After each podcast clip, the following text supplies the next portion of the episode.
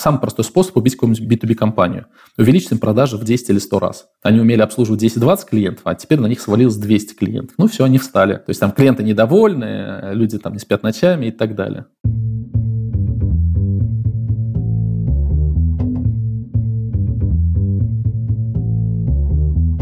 Привет! Я Юра Агеев, и это 145 выпуск подкаста Make Sense. Вместе с гостями подкаста мы говорим о том, что играет важную роль при создании и развитии продуктов. Люди, идеи, деньги, инструменты и практики. И сегодня мой собеседник Илья Красинский. Мы поговорим об основных заблуждениях вокруг юнит-экономики, которые широко распространены в сообществе. Обсудим, как связана юнит-экономика, продуктовые фреймворки, метрики и финансы. Поговорим о когортном анализе и исследовании ограничений при помощи юнит-экономики, а также обсудим границы применимости моделей. Обсудим, какую роль играет юнит-экономика на разных этапах развития компании и продукта, и что такое лестница целей. И напоследок поговорим о том, что же нового произошло в юнит-экономике с момента ее появления. Подкаст выходит при поддержке конференции по менеджменту продуктов Product Sense. Илья, привет. Да, привет, доброе утро. Расскажи немного про себя, пожалуйста. Меня зовут Илья Красинский, я был продуктом, до этого был продуктовым дизайнером, потом был продукт-директором, основатель Рикай. Кроме этого, Product Heroes, где учатся многие продукты, маркетологи, дизайнеры. Наверное, лучше всего сказать, что я засунул себя в ситуацию, когда через меня прошли сотни, ну, даже больше тысячи, наверное, команд, с многими из которых я прям, ну, сотнями работал очень глубоко. Это там тысячи посчитанных юнит-экономик, это тысячи бизнесов, метрики, мы их не успеваем оцифровывать, потому что я очень хотел системно понять, что работает, что не работает в нашей индустрии, ну и делиться комьюнити, потому что я продукт комьюнити. Большинство вещей, которые я знаю, знаю не потому, что я все сам нашел, открыл, придумал, а потому что просто куча людей показывала, объясняла разные приемы в разных командах и компаниях, что делают. Я вот занимаюсь таким перекрестным опылением этих знаний. Слушай, ну, мне кажется, можно сказать, что вся страна училась юдит экономики по твоим выступлениям. Но какая-то значимая часть, наверное, да, это хорошо. Именно поэтому мы и собрались здесь отчасти, но не только, чтобы поговорить, а что же все-таки не так люди понимают юнит экономики, несмотря на то, что они читают, что-то изучают. Какие есть такие, знаешь, ключевые, знаю, часто встречающиеся мисконцепшены. Да, давай. Ну, смотри, наверное, все-таки надо говориться, когда вот мы с тобой говорим много кто, мы имеем в виду, ну, там, нашу тусовочку людей, ну, да, друзей, да, с кем да. мы общаемся. Это, на самом деле, очень маленькая тусовочка, то есть здесь справедливости надо сказать, что, ну, не вся страна. Надо дать должное ФРИИ и другим акселераторам, который популяризировал не только юнит-экономику, популяризировал custdev, от стартапов региональных, московских, до крупных компаний. Да, мы сейчас видим программу диджитализации во всех наших крупных enterprise компаниях. Внутри учитывают custdev, юнит-экономику, потихонечку job done сценарий и так далее. Это все, ну, там много людей приложило руку к тому, чтобы эти фреймворки стали мейнстримом, и целом это хорошо, потому что при прочих равных они уменьшают количество хрени, которые делают разные продуктовые команды. А, соответственно, misunderstanding заключается в том, что мы сейчас наблюдаем великую миграцию людей из офлайна в digital. Мы видим великую миграцию, диджитализации разных продуктов компаний. Это видно, ну, там, всем известной компании, такой человек, как 2000 продуктов, 3000 продуктов, 700 продуктов на компанию. Но это безумие, конечно, сейчас, потому что понятно, что людям на лбу написали, что они продукт-менеджеры, и во многом профессия продукта сейчас, вот конкретно на 2020-2021 год, обесценена заново. То есть сейчас, когда ты говоришь, что продукт менеджер другой человек на том конце не понимает, что ты умеешь, что не умеешь делать чаще всего. И сейчас идет обратный откат, что чаще начали называть проектов, особенно учитывая, что продукты новой волны — это часто люди, которые не хотят менеджментом заниматься, не хотят деливери делать, управлять, разработкой и так далее. Они такие хотят переступить эту ступеньку, и типа я в домике, да, я сразу же там продуктом управляю. Так не получится в любом случае. А ничего плохого в этом нету.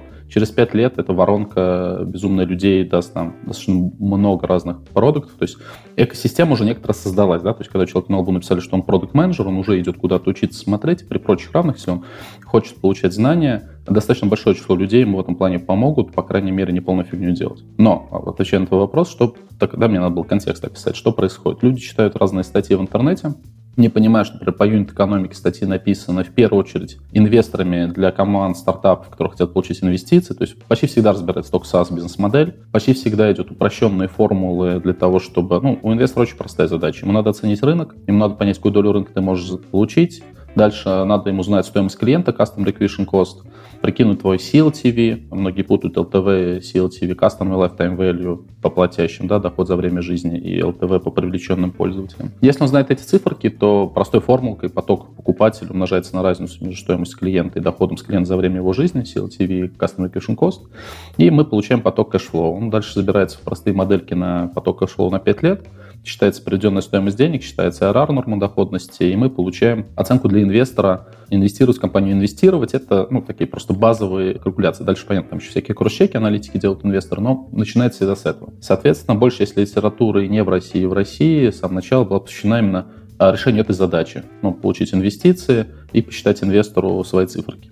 Первые три циферки он просил сделать стартап, поэтому нулевой уровень понимания, люди прочитали какую-то статью или серию статей, думали, что они уже все поняли, и классический подход такой, о, юнит-экономика нужна, чтобы посчитать сходимость по рекламным каналам. Там, стоимость клиента, мы на нем заработали, ура, круто. Ну, нет, это самая скучная, самая неинтересная часть юнит-экономики, самая банальная. Это, ну, там, примерно то же самое, что в школу пришли, и вас научили считать 2 плюс 2 равно 4. Понятно, что это база, что это основа, и этим здание близко не заканчивается. Следующая там проблема, у человека есть а, алхимическое такое представление о системе, о продукте, о метриках. То есть у него в голове разные вещи называются одним и тем же словом, потому что еще разрешающая способность не очень большая, например, там retention — это и возвращаемость пользователя, ретеншн — это повторные покупки. Да, вот люди так любят себя путать. Не понимают, ну, используют упрощенные формулы, очень сильно усредненные churn rate, то есть делят там CLTV или LTV на время жизни, на lifetime или что-нибудь подобное, или там единицу на lifetime используют, и так далее, и так далее, и так далее. Вообще не понимаю, зачем нужен churn rate, почему это не actionable метрика, почему про него много пишут, на самом деле можно его не считать или считать его очень мало, никаких выводов он там не ведет,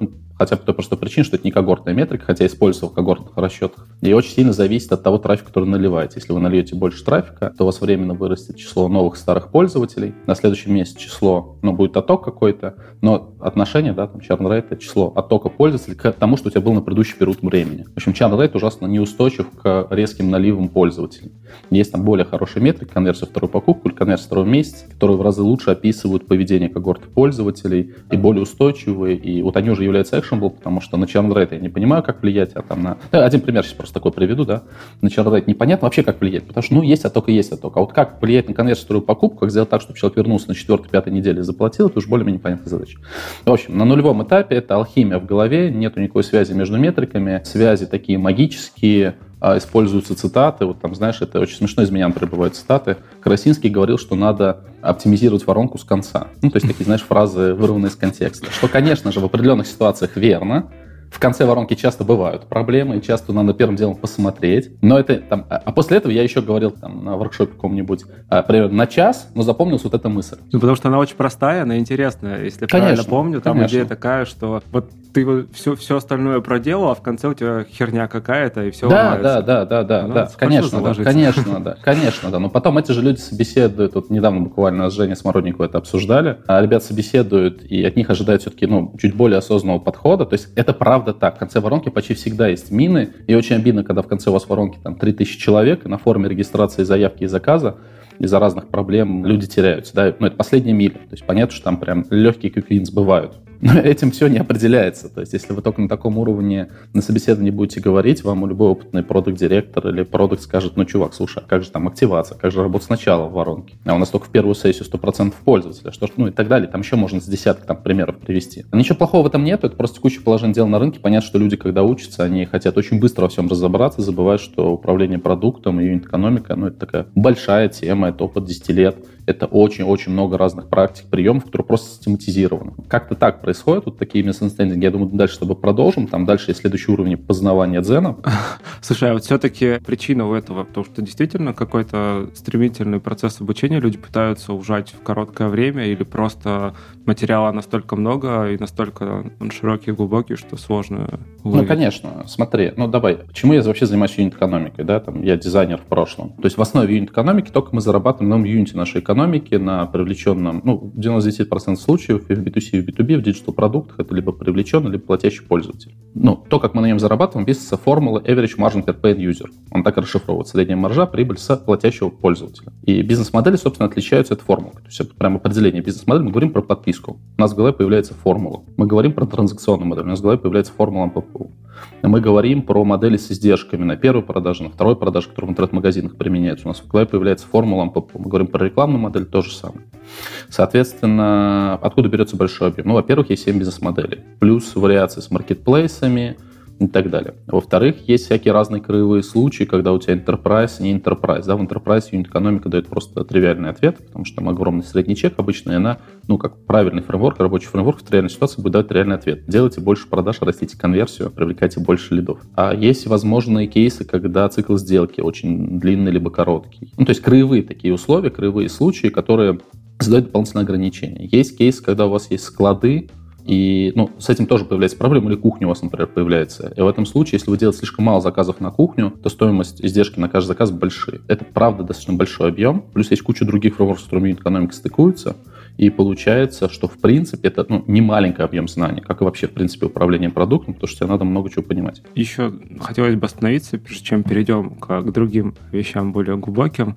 Ну, юнит-экономика тоже такой buzzword в каком-то смысле, ну, часто им кидаются, часто про него говорят, и вот обычно, опять же, из того, что я слышу, наблюдаю, речь идет про какую-нибудь табличку очень простую, но все-таки хотелось бы глубже копнуть, вот в чем суть вообще, на твой взгляд, экономики и какую роль она играет как раз в продукт-менеджменте? Да, давай попробуем. Смотри, как только мы говорим про то, что у нас есть команда с каким-то продуктом, который находится в точке А, у нее есть какие-то метрики. И мы хотим эту команду передвинуть в другую точку. Да, у нас есть какая-то цель, точка G, GL, куда мы двигаемся с командой. Хотим, чтобы она больше денег зарабатывала, лучше пользователи, продуктом пользователи были лучше продуктовые метрики. То мы хотим, чтобы команда что-то сделала в продукте. Команда появляется план работ, они думают, что там находятся задачки, на самом деле там находится гипотеза, потому что любая задача — это гипотеза, может получиться и не получиться, метрики как-то могут измениться, чаще всего как-то не меняются. И как только мы говорим про такое действие, то есть мы вносим изменения в систему, у нас моментально появляется юнит-экономика. Любая гипотеза рассчитывается в юнит-экономике. То есть юнит-экономика связывает. А причем, ну, там, если вы знакомы с когортным анализом и смотрели, как работают эти треугольники, вы увидите, что у вас есть цель, она в финансах задается, например, заработать 100 тысяч долларов на такой-то месяц. Такая проекция на по вертикали. То есть у нас каждая колонка, например, это месяц, первая колонка январь, последняя колонка декабрь. И вот мы смотрим, да, как мы от января, двигаясь к декабрю, хотим зарабатывать 100 тысяч долларов. А юнит-экономика, она работает по горизонтали. Она предсказывает, что когда вы возьмете новую группу людей, это и называется когорты, да, то есть люди новые старые, потому что их некорректно сравнивать. У новых пользователей одни проблемы, они еще не знакомы продуктам, там одни метрики, у старых другие проблемы. Юнит-экономика предсказывает, как взяв эту когорту пользователей, дав новую версию продукта, изменятся метрики. И оказывается, ну, достаточно много ограничений есть в том, как могут меняться метрики. Их просто так нельзя случайным образом менять. Достаточно системная история. Влияя на одну метрику, ты влияешь еще и на другие метрики. И не все метрики дают одинаковый вклад и результат. Оказывается, из юнит-экономики, что в разных метриках есть разное плечо. То есть мало изменения метрики дают разные эффекты результат. И чаще всего не имеет смысла 5 метрик улучшать. Там, ну, если проблема в конверсии, то надо ее улучшать. И а, только так будет максимальный кратный рост, так называемый. И он там чисто математически появляется. Это просто математическое следствие неустойчивости юнит-экономики на операцию вычитания. Это вообще в институте нас преподавали на курсе про устойчивость системы, и, соответственно, там, если кто-то численные методы разностные схемы использовал, то он этот эффект знает, откуда получается. И это просто математический эффект, их надо знать. Проблема в том, что эти эффекты вдруг работают на миллионы рублей, миллионы долларов очень часто, да, и тут как раз магия, ну, все же хотят магию, все же хотят раз и кратный рост. И действительно, юнит-экономика такую, ну, она чисто математически дает такой эффект, что кратный рост может произойти. Если ты правильно выберешь направление, в котором надо проверять гипотезы. Другое дело, что за этим обычно стоит там дальше очень много работы без чудес. Ну, такой тяжелый, непростой работы. Но если вкратце, то юнит-экономика связывает цели с нашими действиями. Поэтому юнит-экономика — это такой скелет, это стержень, это, ну, прям реально стержень, на который подсаживаются остальные фреймворки. Потому что остальные фреймворки решают частные проблемы, которые нам необходимы для того, чтобы мы из точки А перешли в точку G. А справедливо ли говорить, что это все-таки модель ну, вот того самого самого будущего, к которому мы хотим прийти. Конечно же, да. Это другое. С другими словами, можно сказать, что это некоторая математическая модель, которая предсказывает, что если мы поняли, что у нас проблема с конверсией, мы такие, окей, мы не до конца знаем нашу аудиторию, применим фреймворк CastDev, да, пообщаемся с нашими пользователями, найдем job to сценарии, которые у них плохо закрыты, сегментируем их, и если мы эти сценарии решим, то есть в первой сессии расскажем пользователю, как получить дополнительную ценность, активируем его в продукт. Я вот сейчас применил уже 5 фреймворков, да?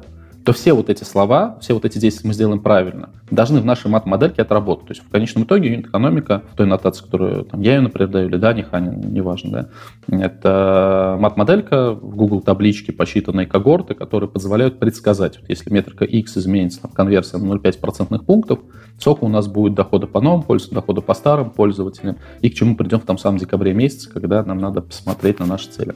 Я очень сейчас упрощаю, но в целом идея такая. Насколько моделям вот этим вот, насколько на них стоит опираться вообще? Вопрос по-другому идет. Смотри, это мы говорили про нулевой уровень, когда управление продуктом — это такая алхимия, то есть ты что-то прочитал в статьях, ты не до конца понимаешь причинно-следственные связи, и ты пробуешь что-то делать на глаз. Это, конечно, очень плохо работает, невозможно... То есть бывают совсем простые случаи, тривиальные, где чисто на интуицию ты выезжаешь. Но каждый раз, когда я ленился и не считал юнит-экономику, я каждый раз во что-то встревал. Ну, то есть мы говорили про решение проблемы с конца, да, там просто пример приведу. Я поленился как-то посчитать последний шаг воронки, где идет привязка карты к платежному шлюзу, и там вдруг конверсия оказалась очень плохая, 3% по новым, 7% по старым. Обычно она там процентов 30, 40, 50, что тоже бесконечно плохо. Ну, то есть представьте, вы сделали кучу усилий в маркетинге, на лендинге, в текстах, в офферах, job to be сценарий, CastDev сделали, все прям хорошо сделали, вы видите на всех качественных методах анализа, на коридорках, а, на, каздеве решение, что вы все хорошо сделали. Ну, там, прям сильно лучше стало. А конверсия у вас как была 0,2, так стала 0,4. Ну, то есть практически не поменялось. Это такое минное поле, да, обычно конверсия не надо смотреть к минное поле. То есть вот какие-то мины разминировали в начале воронки, например, в конце вот она осталась 3% по новым, 7% по старым. Я поленился, не посчитал, все, я получил проблемы. Это три месяца работы, 40 АБ-тестов без результата, ну, практически, пока не нашли эту штуку. В другом моменте я такой прикинул в голове, поленился посчитать таблички, юнит-экономику стоимости серверов. А оказалось, что там сервера входят в издержки, которые надо постоянно учитывать, то есть их нельзя оценить сверхфиксированными расходами. Опять мы получили не ту юнит-экономику, получили не то целеполагание, несколько месяцев не в том направлении двигались. Понятно, что я там почти всегда стараюсь ее считать, иногда вот пару раз поленился, и были такие проблемы. И получается следующая ситуация. Если ты это не считаешь, ты слепой котенок.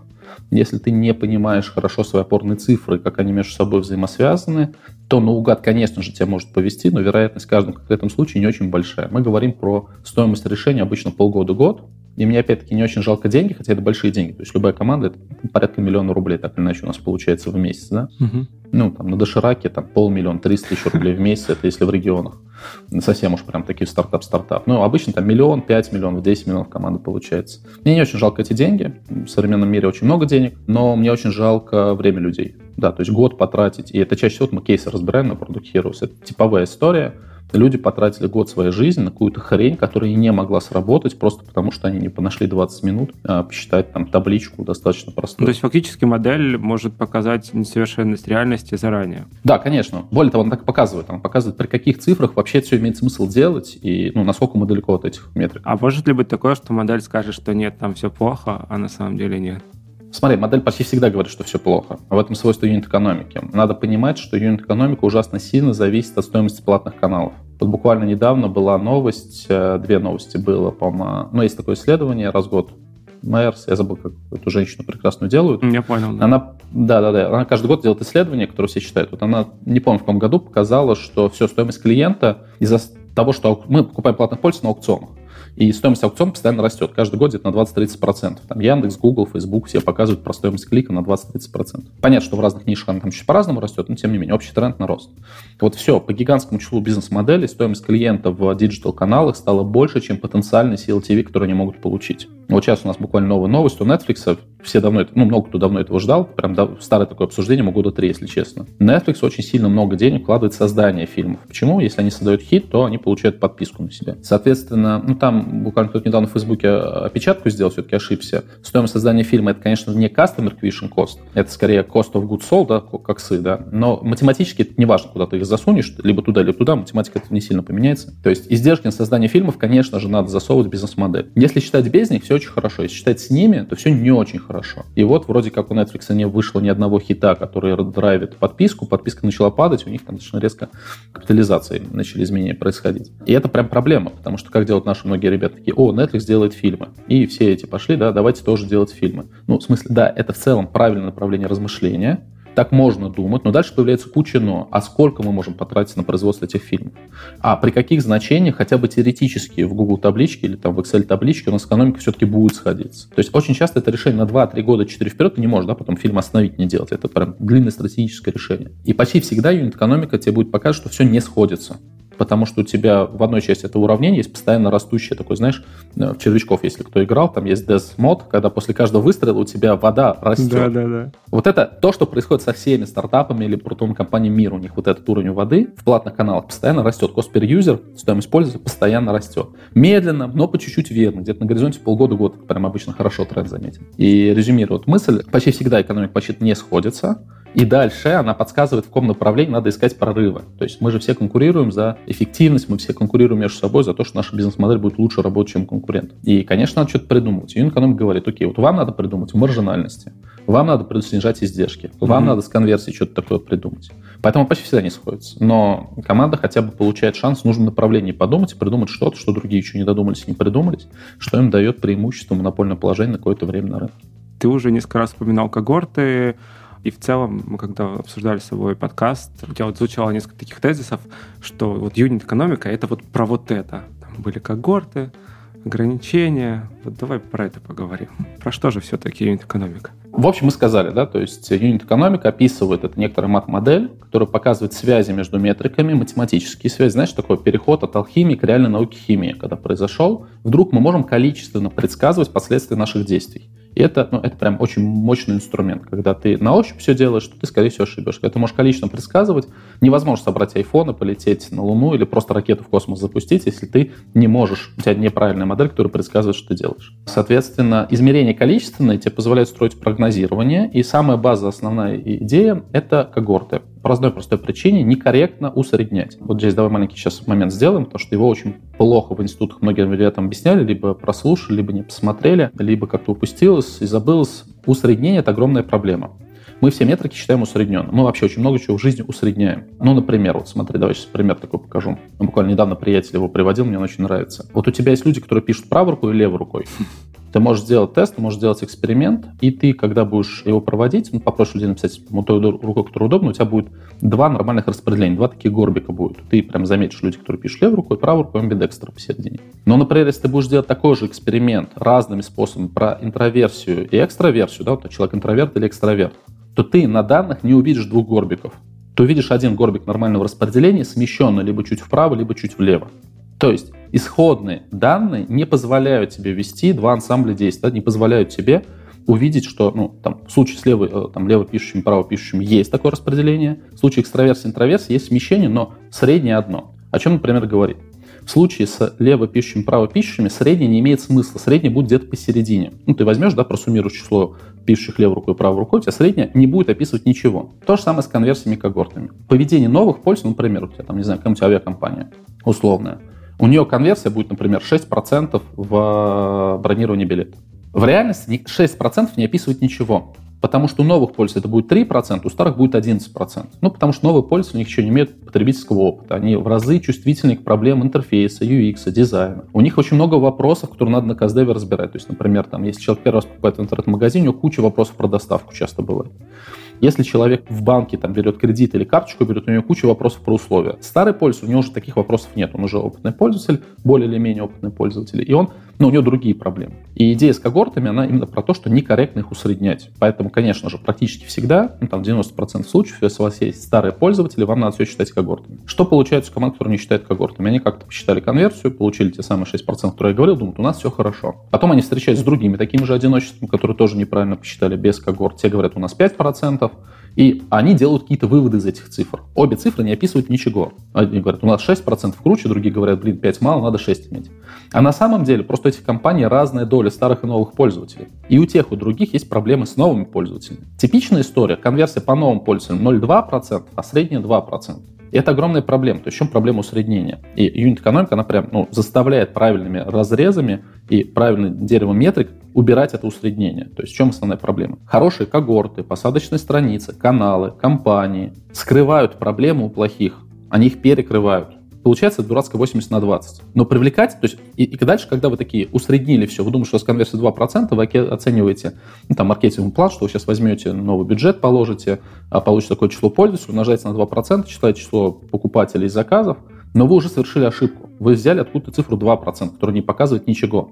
А на самом деле у вас эти новые будут приходить с конверсией 0,2%. И получается типичная ситуация на рынке, рекламное агентство не справляется, через полгода-год меняют новый, либо меняют э, департамент маркетинга, приходит новая команда маркетинга, совершает ту же самую ошибку, через год она опять не справляется. Но уже за эти два года стоимость пользователя у нас еще выросла. Я это вижу массово, да, то есть Рик достаточно много к каким счетчикам Google аналитики подключен, на Product Heroes похожие кейсы приходят. То есть мы в этом плане очень много кейсов отсматриваем. И это прям типовая история. Типовая история. Давай тут остановимся. То есть типовая история в чем? В том, что люди забывают, что всех не умеют клиентов нужно разделять на когорты. Да, да. А да, когорты, разделять... каждый они в каждом проекте там свои будут какие-то, или в принципе есть какие-то усредненные когорты все-таки? Смотри, ну, когорт — это прием. Ты можешь да. считать когорт, подать с первой сессии. Почти всегда это нужны маркетинговые задачи. Ну, ты с первой сессии платишь за пользователя. И тут надо еще понимать, что ты платишь не за клик, а за пользователя. Пользователь гораздо дороже клик стоит. Полтора-два раза бывает дороже, ну, потому что несколько раз за этого пользователя заплатишь. Соответственно, вот у тебя есть когорт, подать первой сессии. Ну, давай опять-таки от job to сценариев идти.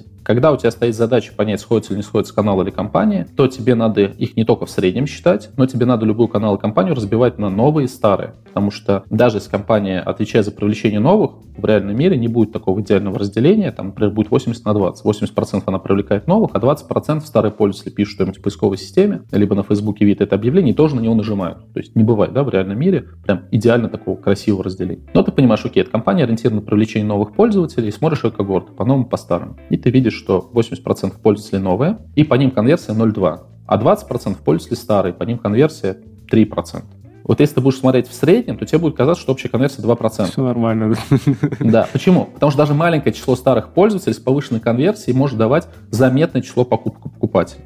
Но если ты эту компанию будешь масштабировать, то доля новых пользователей у него будет увеличиваться. Угу. И они будут работать по конверсии 0,2, а не по конверсии 3. Поэтому первый момент, да, там юнит-экономика очень часто обращает внимание, что давайте все-таки раз, по разным срезам считать. Это стык юнит-экономики с продуктовой аналитикой, маркетинговой аналитикой и так далее. Здесь применяется когортный анализ для маркетинговых задач подать первую сессию. В отделах продаж очень часто стоит вопрос, это посмотреть уже не от первой сессии, а когда человек зарегистрировался, либо оставил заявку. Это вообще одно, одно и то же. То есть мы получили контактные данные, у нас появился лид, человек, с которым можем контактировать, мы можем квалифицировать целевой, нецелевой, там, по ABCDX сегментации, другим образом посмотреть, квалифицировать этого лида, насколько он нам вообще подходит. Но у тебя возникает вопрос, а часок он заплатит? Ну, бывают, интернет-магазины, зашел, купил сразу же, да, там особо цикла сделки нет. Чем больше растет средний чек, и вот здесь мы опять видим, что метрики с друг другом связаны. Рост чека часто связан с тем, что сложность решения, сложность выбора больше. Ну, то есть, если вы покупаете квартиру за 2-3 миллиона рублей, вы, наверное, чуть больше подумаете, чем если вы покупаете, ну, там, не знаю, в интернет-магазине пакетик с чипсами. А при росте чека, что в B2B, что в B2C, часто у тебя сложность, стоимость принятия решения увеличивается. Здесь опять-таки есть такое банальное усреднение, вводит понятие цикл сделки. Типа у нас цикл сделки неделя. Но если посмотреть на реальных данных, те же самые когорты построить по дате первой заявки или по дате регистрации, то мы увидим, что как в центрифуге на масс-спектрометре у тебя нет одного цикла сделки, да, то есть это упрощение определенное. У тебя разные сегменты пользователей с разной скоростью покупают, и ты на это можешь влиять. Ну, например, увеличив коммуникацию с ними, ну, там, не продал, бывают звонки. Знаешь, у меня реально были команды, которые сделали кратный рост продаж, потому что начали вовремя отвечать клиентам в Skype. Второй кратный рост у них был, потому что начали вовремя приходить на работу, не продалбливали утренние звонки из Европы. Ну, это как бы без шутка, так работает часто. Очень тупые ошибки ты видишь, ну, когда ты первый раз посчитал метрики, часто видишь очень тупые ошибки. И получается, что мы видим, что какие-то компании побыстрее цикл сделки принимают, и его можно еще ускорить, потому что, мы, конечно, нам нужно, а, чтобы, ну, там, в идеале на первую-вторую неделю мы очень хотим закрывать это все в деньги. Почему? Чем дольше цикл сделки, тем дольше времени нам надо следить за когортой, дольше цикл проверки любой гипотезы, все бизнес-процессы становятся сильно сложнее. Если не делаешь когортный анализ по дате заявки, дате регистрации, не видишь цикл сделки, то у тебя рождается следующий эффект. Ты, например, работал, работал, работал, у тебя ноль продаж. Недвижимость, покупка машины и так далее. Потом раз, и у тебя прилетело много продаж. Ты приходишь и говоришь отделу продажки, вы молодцы. Потом смотришь когорты и понимаешь, что ты балбес, потому что нифига они не молодцы. Они поработали хорошо месяц назад, это просто сделки, которые месяц назад появились, дотекли. Ну, потому что есть определенная там скорость бизнес-процессов, есть скорость принятия решений, можно ускорять, но тем не менее. И это вообще случайность. И когда меня спрашивают, почему наша индустрия часто поощряют непричастных и ругают невиновных, ну, из-за когорт. Это очень частотная история. На когорт вообще они показывают связь во времени, что наши действия в мае приводят к последствиям в сентябре-октябре. И когда ребята приходят в сентябре и говорят, ура, у нас back to school, который тоже, ну, сезонность есть, она может действовать. Но на самом деле это следствие не back to school, а это следствие рекламных кампаний, запущенных где-то в июне, которые дали лидов где-то в июле, которые дозрели до продажи в августе-сентябре, да, то на самом деле надо похвалить тех ребят, которые в июне эти эксперименты запускали. Их уже уволили. Да, да, да, по иронии судьбы их часто уволили уже. Именно, потому что, ну, три месяца от них не было результата. Так, простите, ну, может быть, не в них проблема, а в цикле сделки, например, или с тем, что ваши селзы там плохо созванивают с клиентом, медленно его обзванивают, нет автодозвонщиков и так далее и тому подобное. Ну и третий финансовый когорт по дате оплаты, они нужны для того, чтобы коммерческие собственники посмотрели именно на финансовую компанию, то есть вот финансовый когорт, они показывают стык между финансовым и юнит-экономикой. Опять-таки, юнит-экономика финансы – это два взгляда взгляда на наши деньги, на наших польз наших клиентов, оба важны, оба нужны. И финансы нужный взгляд, надо уметь смотреть финансовую отчетность, пинельку. В этом проблема часто у продуктов, они ни черта не понимают в финансах. И юнит-экономика важна, потому что финансы просто так не появятся. Да? То есть, только у вас появляется когорты, вы понимаете, чтобы заработать деньги в декабре, надо хорошо поработать там, в апреле, в марте, мае. Как так вот сейчас надо поработать уже, прям последние сроки выстекают. Просто потому что часто когорты съедают очень медленно. Или еще один пример. Мы берем какой-нибудь Альфа-банк, там, я не знаю, какую-нибудь крупную такую структуру, запускаем Альфа-лабораторию и смотрим на нее. И вроде бы от нее результата нет. То есть она там заработает какие-то несчастные миллионы рублей, да, ну, там очень маленькую сумму денег. Ебеде всего банка это копье. Какой вывод делает часто топ-менеджмент? Ну, понятный вывод не оправдали надежды, например, себя, да, это, это направление надо закрыть. Но если посмотреть на доход на пользователя АМПУ или доход на платящего пользователя АМПУ, то вдруг окажется, что он там в два или в три раза лучше. Просто пока команда работает с очень маленькой долей пользователей, это все еще не раскатано было на всех пользователей. И опять-таки нельзя усреднять. Мы понимаем, что есть деньги сегодня, есть деньги в будущем. Да, вот сейчас маленькие новые продукты зарабатывают мало денег, потому что они еще не отмасштабированы на всю аудиторию. Но если их отмасштабировать, будет лучше. Если вы думаете, что многие топ-менеджеры умеют так думать, ну нет, это не так. Их сейчас учат, многие продукты становятся потихонечку топ-менеджерами, но количество такого рода ошибок, то есть не стоит думать, что ваши компании такие ошибки не делают. И в Мира, и в Skyeng делаются такие же ошибки. У них процент таких ошибок на порядок меньше, это правда. Но была работа в отделе продаж, сделали ее, вроде метрики выросли, команду перевели на другой участок фронта, потому что сильная команда. Через полгода вернулись, новые проблемы, опять какие-то ошибки в отделе продаж. За этим надо все время смотреть. То есть вообще системам свойственно ухудшать свои метрики. КНР сама по себе не растет, обычно она падает. Ну, сделали какой-то набор экспериментов, что-то поломали, ухудшилось. Средничек тоже не растет. Команда любит делать скидки, и он падает сам по себе. Маржинальность тоже само по себе не растет. А само по себе растет стоимость привлечения, которая постоянно ухудшает все когорты. Да, да, энтропия. Слушай, а вот про последний пункт про финансы, ты упомянул PNL, какие-то еще штуки нужно знать? Ну, то есть PNL — это Profit and Loss как это называется? Ну да, смотри, ну у тебя есть, э, тебе надо понимать, как у тебя юнит экономикс стыкуется с PNL. То есть это надо хотя бы несколько раз увидеть, в голове такие модельки построить, там ничего сложного нет. Ну смотри, юнит экономика и когорт — это сходящийся ряд. У тебя было 1000 клиентов, э, там на втором месяце у тебя осталось 700 клиентов, потом осталось 600, 500, там все меньше, меньше, меньше. Ну, то есть фактически тебе вот. надо взять вот эти цифры денег, да. которые тебе получаются из юнит экономики, и нанести их на карту, ну, на PNL. Да, да, да да, да, да. А если ты вот эти деньги просуммируешь не по горизонтали, это, конечно, надо показывать не в аудиоподкасте, а по вертикали, то ты получишь финансы. Угу. И чем мне нравится фреймворк юнит экономики, тем, что он содержит кросс-чеки. Деньги, посчитанные разным способом, должны сойтись. Это очень важная история, потому что есть целый комьюнити а, людей, которые находят ошибки в Excel-документах. Вот по их статистике 70% бизнес-планов финансовых документов компании содержат разные ошибки просто из ну, арифметических ошибок. Это правда. Да, это правда так. Вот, но когда ты можешь, когда у тебя фреймворк содержит кросс-чек, ну, кросс-чек — это э, число 0 либо единичка. То есть ты, например, двумя разными способами посчитал циферки, вычел одну из другую, у тебя в определенной строке должны появиться все нули. Ну, либо иногда делят одно на другое число, получают единичку. Это позволяет даже менее квалифицированному человеку перепроверить, не совершил ли он где-то ошибку в формулах, все ли у него сходится. Это очень важное свойство. Не все фреймворки обладают таким свойством. Там, не знаю, там, приоритизация гипотез там, по Кана, да, например, методу. Она очень субъективна. Ну, других куча фреймворков субъективных. Вот. Юнит-экономика не такая. И третий финансовый вид когорт, он зачем нужен? Для прогнозирования дохода. То есть, вообще говоря, когорты так устроены, если они у вас работают, если конверсия вторую, третью покупку или там конверсия на второй, третий месяц высокая, то есть люди остаются в продукте, то даже если ваша крутая команда ничего не делает, вы будете расти. Поэтому, когда компания приходит и говорит, мы выросли на 30% за год, ну, как бы это грустно, на самом деле, часто бывает, потому что даже если вы ничего не делали, вы бы выросли на это 30%. И вот понимание естественного прироста когорт очень важно. Почему? Потому что часто бывает другая ситуация. Продукты вредят первой сессии, они ухудшают туда метрики, но все равно вырастают. Как ты думаешь, что они пишут у себя в резюме, и какие кейсы они показывают. Я вырастил что-то там. Конечно. То есть и получается очень плохая штука. Их нейронная сетка думает, что то, что они делали, было хорошо. Хотя на самом деле они занимались вредительством, ну, в умеренных размерах, ну, по меньшей мере они время продолбали, которым выделялось. А любое время это деньги на команду, да, мы уже говорили, команда там миллион, пять, десять миллионов стоит. С налогами, с всеми покерными, там, ну, не покерными, там, столом пинг-понга, хорошей да, вкусной едой в офисе, все очень дорого. И компания, конечно же, вырастет, потому что у нее старые когорты. Но по-новому она ухудшится, и значит, что в долгосрочной перспективе по ней нанесено было два удара. Во-первых, стоимость привлечения выросла, во-вторых, еще команда метрики ухудшила. Ну и в-третьих, все мозг поломал немного.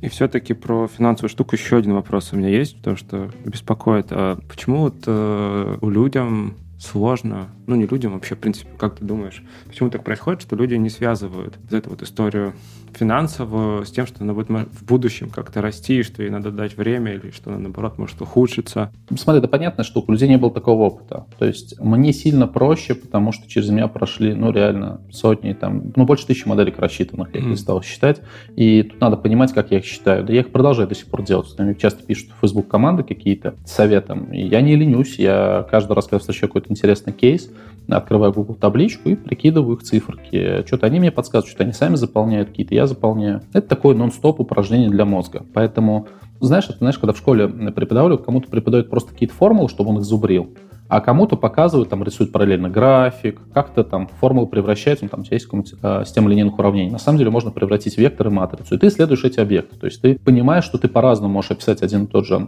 через разный математический объект одну и ту же вещь, и ты исследуешь ее при разных значениях. У тебя в голове потихонечку карта появляется со своими границами, со своими вершинами, со своими горами, своими марианскими впадинами. И ты эту карту потихонечку исследуешь, потому что ну, точно так же делают астрономы. У нас есть наша звезда Солнца, а вообще есть много очень разных звезд, которые находятся на разных этапах эволюции и развития. И когда ты ко всем компаниям так и относишься, то ты начинаешь видеть, что с ним бывает на момент стартапа, на моменте раннего масштабирования, масштабирования, когда они в корпорацию превращаются. И у тебя вдруг потихонечку на карту наносятся все возможные вот такие точки. Ты видишь такие системные зависимости. Это такая нормальная работа. Но если ты ее не делал, если у тебя есть опыт одного или двух продуктов, или вообще ни одного продукта, да, то у тебя просто нет нейронной сетки, которая такие зависимости понимает. Но это называется ненасмотренный человек. Точно так же в дизайне важна насмотренность, да в любом деле важна насмотренность, потому что ты в одиночку не придумаешь, ну, то есть большинство того, что я рассказываю, понятно, что там много чего додумывал, докручивал, доделывал, но это гигантская работа комьюнити, которая делилась со мной приемами, подходами, формулками. Каждая команда там по чуть-чуть что-то придумывает, это все можно систематизировать. Соответственно, продукт если ты на них посмотришь, отличает то, что они уже этой картой обладают. Ну, опытные ребята, я имею в виду, да, там не деланные продукт директора, когда там жена из Skyeng делают продукт директором какой-то компании, такое тоже бывает в индустрии. То есть обычный человек, там 4-5 кейсов у него есть за плечами, это, пардон, ну, там полтора года на кейс, это так нормально времени надо в индустрии поработать, там лет 10, например. У нас уже есть такие люди достаточно много. И у него эта карта более-менее заполнена. Там, где оно не заполнено, мы почти всегда друг с другом связываемся и не придумываем. Ну, мы уже знаем, что мы легко очень можно ошибиться, и дополняем эту карту. И потихонечку у тебя вот эти зависимости нейронной связи пророждаются. Ты вдруг понимаешь, что нельзя, ну, то есть очень редко можно в сентябре выполнить годовой план. Да, что, скорее всего, надо где-то в мае сделать важную работу. Ты вдруг начинаешь понимать, что есть типовые ошибки, которые люди допускают. Ну, например, там многие считают, что есть эластичная кривая спроса во многих продуктах. Она, конечно же, есть, но в основном на биржевых рынках, где есть нефть. На B2C и B2B мы делаем не привычный продукт, а мы делаем новый продукт. Ты вдруг понимаешь, что многие фреймворки устарели. Ну, например, дизайнер учат по книжке дизайн привычных вещей. Но когда ты применяешь когорты, ты вдруг понимаешь, что вообще говоря, не делаем дизайн привычных вещей. Мы не делаем стул, стол. И многие вещи написаны в этих книжках, на которых там много поколений дизайнеров выросло, в том числе и я. И вдруг оказывается не то, что неверно, просто неприменимо к нашей ситуации. И ты понимаешь, что многие фреймворки вообще морально устарели, их надо выкинуть на обочину истории, не использовать. А новый парень, который приходит в индустрию, где-то прочитал статью, такой, о, персоны и пошел по ним фигачить, хотя уже там лет 7-8, как фреймворк устарел, и про него стараются забыть. И получается, что ну, в одиночку это все разобрать очень тяжело, потому что это не одна маленькая зона, это не одна маленькая... Это такое полноценное нормальное образование, ну, по чесноку. Но пока еще таких университетов нету, может появится, пока это по кусочкам разные люди а, свою делянку там отделывают, возделывают, дорабатывают потихонечку все прорастает. Коллективное усилие происходит в этом направлении, это точно. Конечно, всегда, всегда, всегда. Все же тогда юнит-экономика — это про. Мы разобрали когорты. Было как минимум еще один пункт про исследование. Да, давай, если так уж по деталям говорить, ну, давай смотрим, да, метрики перечислим, которые входят в юнит-экономику. Еще раз, у нас есть некоторая точка G, цель, куда мы хотим попасть. Есть точка А, где мы сейчас находимся. Мы, чтобы туда попасть, нам надо по каким-то метрикам вырасти. Какие метрики вообще бывают? Все бизнес устроены одинаково. У тебя всегда есть на входе каналы привлечения пользователей. Платные, бесплатные, нетворк. Даже если твоих друзей берешь, тоже канал привлечения. Сарафан, виральность, неважно. Откуда у тебя пользователи должны появиться. Следующий шаг у тебя пользователь превращается либо в лида, либо в покупателя. В B2B у тебя появляется лид, потенциальный клиент, потом у тебя появляется покупатель. У тебя идет момент продажи. Продукт — это в том числе, как себя продукт продает. Продажа — это а, ключевая часть продукта. Соответственно, юнит-экономика должна описывать то, как происходит процесс продажи. У тебя появляется ценность, value, и у тебя появляется средний чек. Средний чек описывает, сколько платит человек, value описывает, сколько ценностей эмоционально, рационально, субъективно, объективно, неважно какой, человек получил, да, в голове замыкается этот допаминовый цикл. В B2B тут моментально идет стык спин продажи, то же самое, другими словами, про это рассказывается. В B2C всевозможные фреймворки от AIDA, Attention, Interest, Desire и Action, да, до других фреймворков, там достаточно много идет разных, как рождается это желание у человека, как у человека желается и value, вот эта ценность, да, у него в голове прорастает. И э, вот здесь тут заочно у нас был диалог, да, зачем, например, считать своих клиентов юнит-экономику. Э, это такой ну, банальный вопрос, э, от незнания часто рождается. Ну, потому что часто не уверен, что правильно цену на свой продукт выбрал. И у тебя возникает вопрос, а сколько ты ценности приносишь своему клиенту? И очень полезно почитать юнит экономику своего клиента и вдруг увидеть, что ему приносит ценности. Это реальная история. То есть со стороны, наоборот, со стороны человека посчитать? Ну, или со стороны пользователя, или со стороны, если B2B это клиент, да, твоя компания, которым ты помогаешь ты можешь приносить миллион рублей, стартап сейчас за это берут 3 рубля. Ну, там, 3 тысячи рублей, не знаю, там, 30 тысяч рублей. То есть mm-hmm. ты можешь увидеть там асинхронность, да, ты можешь увидеть, что там много ценностей ты создаешь, ну, ты там стесняешься. Это прям типичная проблема стартапа, очень маленькие цены называют на свои продукты, они их стесняются, они не уверены в качестве, они видят все внутренние проблемы так потом. Или ты можешь решать обратную задачу. Например, юнит экономика тебе говорит, что тебе необходимо зарабатывать 10, 20, 100 тысяч рублей на клиенте в B2B или там 10 тысяч в B2C. Ну, вот мнемоническое правило, ты должен ценности принести в 5-10 раз больше. Иди придумывай эту ценность, оптимизируй сценарий job to be done. Итак, что у нас получилось? У нас появились каналы привлечения, автоматически у нас, значит, появился cost per user, cost per lead, стоимость пользы, стоимость следа. У нас появились пользователи, поток этих пользователей. Это другой класс метрик. У нас появилась конверсия в покупку, в создание этой ценности. Как шаг номер до этого, конверсия в активацию, что ты вообще внятно объяснил человеку ценность, да, что он понимает выгоду твоего решения. У нас появился value, который ты приносишь, у нас появился средний чек, который ты можешь за эту работу брать. И ты ну, думаешь, что этим делать. Мы автоматически получили стык с job сценариями, CastDev, сегментацией пользователя, всеми этими фреймворками, потому что ну, мы понимаем, что для каждого сегмента эту юнит-экономику можно раскладывать, такую каждую строчку рисовать для этого сегмента и смотреть, она там будет разная конверсия, разная ценность, разный средний чек, разная юнит-экономика у нас будет получаться на разных сегментах пользователей. Как повышать ценность?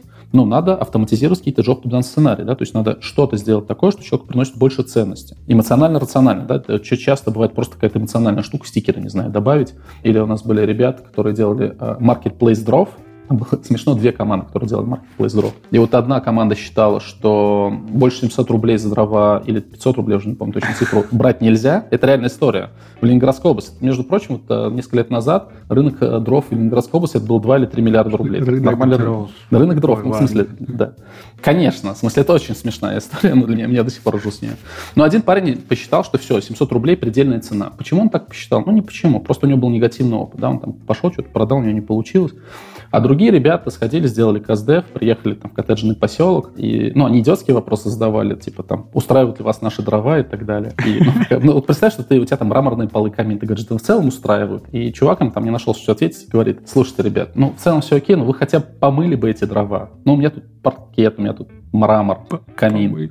В общем, они их помыли, завернули в зеленую авоську, налепили лейбл туда, что это эко-дрова. Но действительно, что-то они с ними сделали, такое, что там лучшие премиальные дрова были. Я не знаю, что такое лучшие премиальные дрова, даже не спрашивай меня.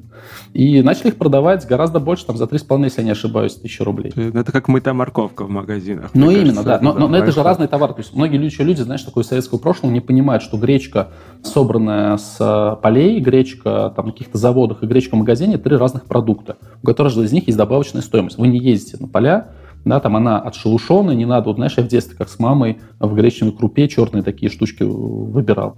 Вот. Помытая морковка – это правда важно, порезанные фрукты – это правда важно, добавленная ценность, люди за это готовы платить, то есть ничего там плохого нет. Ну вот, да, мы разобрали там барбор метрик, да, я несколько примеров показал стык, то есть это job to be done сценарий, CastDev, и а, когда внешние фреймворки от юнит-экономики развиваются, юнит-экономика тоже туда развивается. То есть ну, люди, которые этим занимаются, они пытаются сделать так, чтобы гэпов не было, и все логично из одного в другое переходило.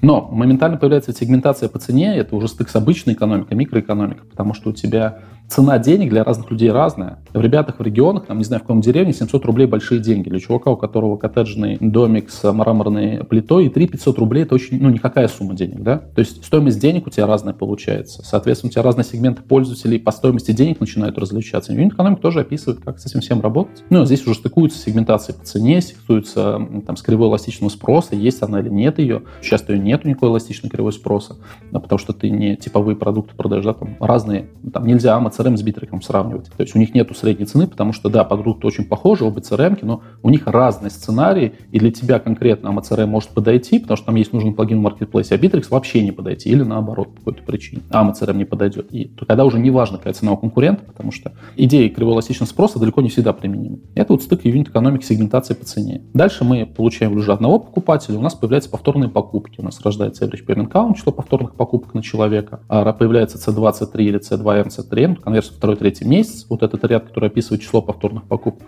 вдруг оказывается чисто математически, что даже если у тебя хорошие когорты, неплохие, с рекуррентными платежами, у тебя за год число повторных покупок будет не 12, как думают многие новички, знаешь, я задаю вопрос, да сколько у нас за год будет число повторных покупок? Они говорят, ну, 12 месяцев, значит 12. Забывая, что будут люди, которые купят один раз и больше никогда не вернутся в продукт. А оно там, например, получается 1,2 или 3, или там в лучшем случае 6-7. И очень тяжелым усилием можно довести там до 9 до 10. То есть юнит-экономика налагает жесточайшие ограничения на метрики.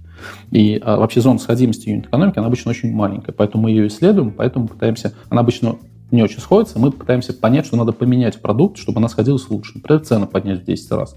А это с собой неизбежно требует, что нам надо ценность поднять. Опять, значит, надо делать КСДФ, ну и так далее и тому подобное. И на выходе вот из всего этого упражнения, да, вот мы начали канал привлечения, стоимость привлечения пользователя, потоки пользователей. Пользователи у нас появляются, покупатели появляются, они делают платежи, у нас повторные покупки идут. Это нам дает деньги. Там появляются финансы, монетизация, модели маржинальности всевозможные. Как мы зарабатываем на одном платящем пользователе, сколько у нас маржинальность, а что у нас с издержками на склад, на доставку, на упаковку, если у вас они есть, и так далее. То есть, видишь, юнит-экономика, получается, она как бы центральная такая часть, которая разные фреймворки между собой все соединяет в единую систему цифрок. Юнит-экономика не знает, каким образом вы поднимете конверсию. Ей, ну, пофиг на это. Да, раз мы заговорили про конверсию, то есть автоматически появляются воронки продаж, или вот сейчас новая придумка от Reforge, что воронку можно описать игровыми циклами, retention лупами или growth лупами, а игровые циклы были придуманы в игровых компаниях, потому что они поняли первыми, что люди возвращаются в приложении, если цикл разрывает, например, морковка не сразу созревает, да, то это дает нам retention. И вот мы уже получаем стык и виральных э, циклов, и продуктовых методов, таких там R, активация, которая ограничивает сверху процент людей, которые выгоду получили и понимают вообще выгоду от продукта. И мы вдруг понимаем, что активация ограничивает сверху и retention, и виральность, а значит ограничивает сверху и средний чек, и конверсию, и конверсию вторую, третью покупку, и значит число повторных покупок, весь поток денег. Мы получили более-менее замкнутую систему, в которой есть там набор ключевых метрик экономических, штук 5, набор ключевых метрик продуктовых, штуки 3-4, ну, какие-то вариации есть фреймворков, да, разной степени успешности. И мы получили вот такую системную работу, где разные знания продуктовые между собой связаны. Если ты этой картой владеешь, то ты понимаешь, что поменяв одну метрику, ты можешь ее изменить за счет других метрик, ты понимаешь, что у тебя есть там основное направление, кратный рост где лежит, у тебя есть вспомогательное направление, у тебя отсюда неизбежно стыкуется с менеджментом вся история, у тебя появляется roadmap, потому что ты понимаешь, что, например, и там на каждые полгода, когда по конверсии вырос, у тебя точки роста сместятся в другую зону, твою зону обычной компетентности. Ну, то есть э, это очень просто объясняется. Пока у тебя была низкая конверсия, было так мало покупателей, что на них ничего не зарабатывал. Как у тебя конверсия выросла, у тебя покупателей стало больше, и теперь каждые 100 рублей с них гораздо больше вклад дают. И ты начинаешь понимать, что у тебя roadmap, ага, вот в первом квартале или там первые полгода мы работаем над конверсией, а потом работаем над сегментацией по цене, потом работаем над маржинальностью, только потом работаем над конверсией вторую, третью покупку. А в другом кейсе у тебя будут другие коэффициенты, точки роста сместятся, у тебя будет другая траектория. Сначала ты работаешь над средним чеком, пока ты его не повысишь, вообще ничего не важно, конверсия не важна. Потом ты работаешь над, там, например, конверсией, над маржинальностью, над, ну и так далее, и так далее. То есть вот эти траектории, они тоже описываются юнит-экономикой, и вдруг оказывается, что на разных этапах развития продукта надо прям на 90 градусов разворачиваться, вообще другими вещами заниматься, другим вещам уделять внимание. А многие команды по опыту, если у них получилось работать с конверсией, они там еще полгода будут или год работать с конверсией, хотя каждый следующий полпроцентных пунктов все меньше и меньше результат туда дают. То есть юнит-экономика — это про связывание всего, про такую интеграционную систему представляет собой. Конечно, именно, именно так. То есть, а, как бы, знаешь, такой космическая станция, в которых есть модули, которые туда стыкуются. По, ага. одной простой причине. И во многом я поэтому занимаюсь юнит-экономикой. Да? То есть, ну, как бы так случайно достаточно получилось.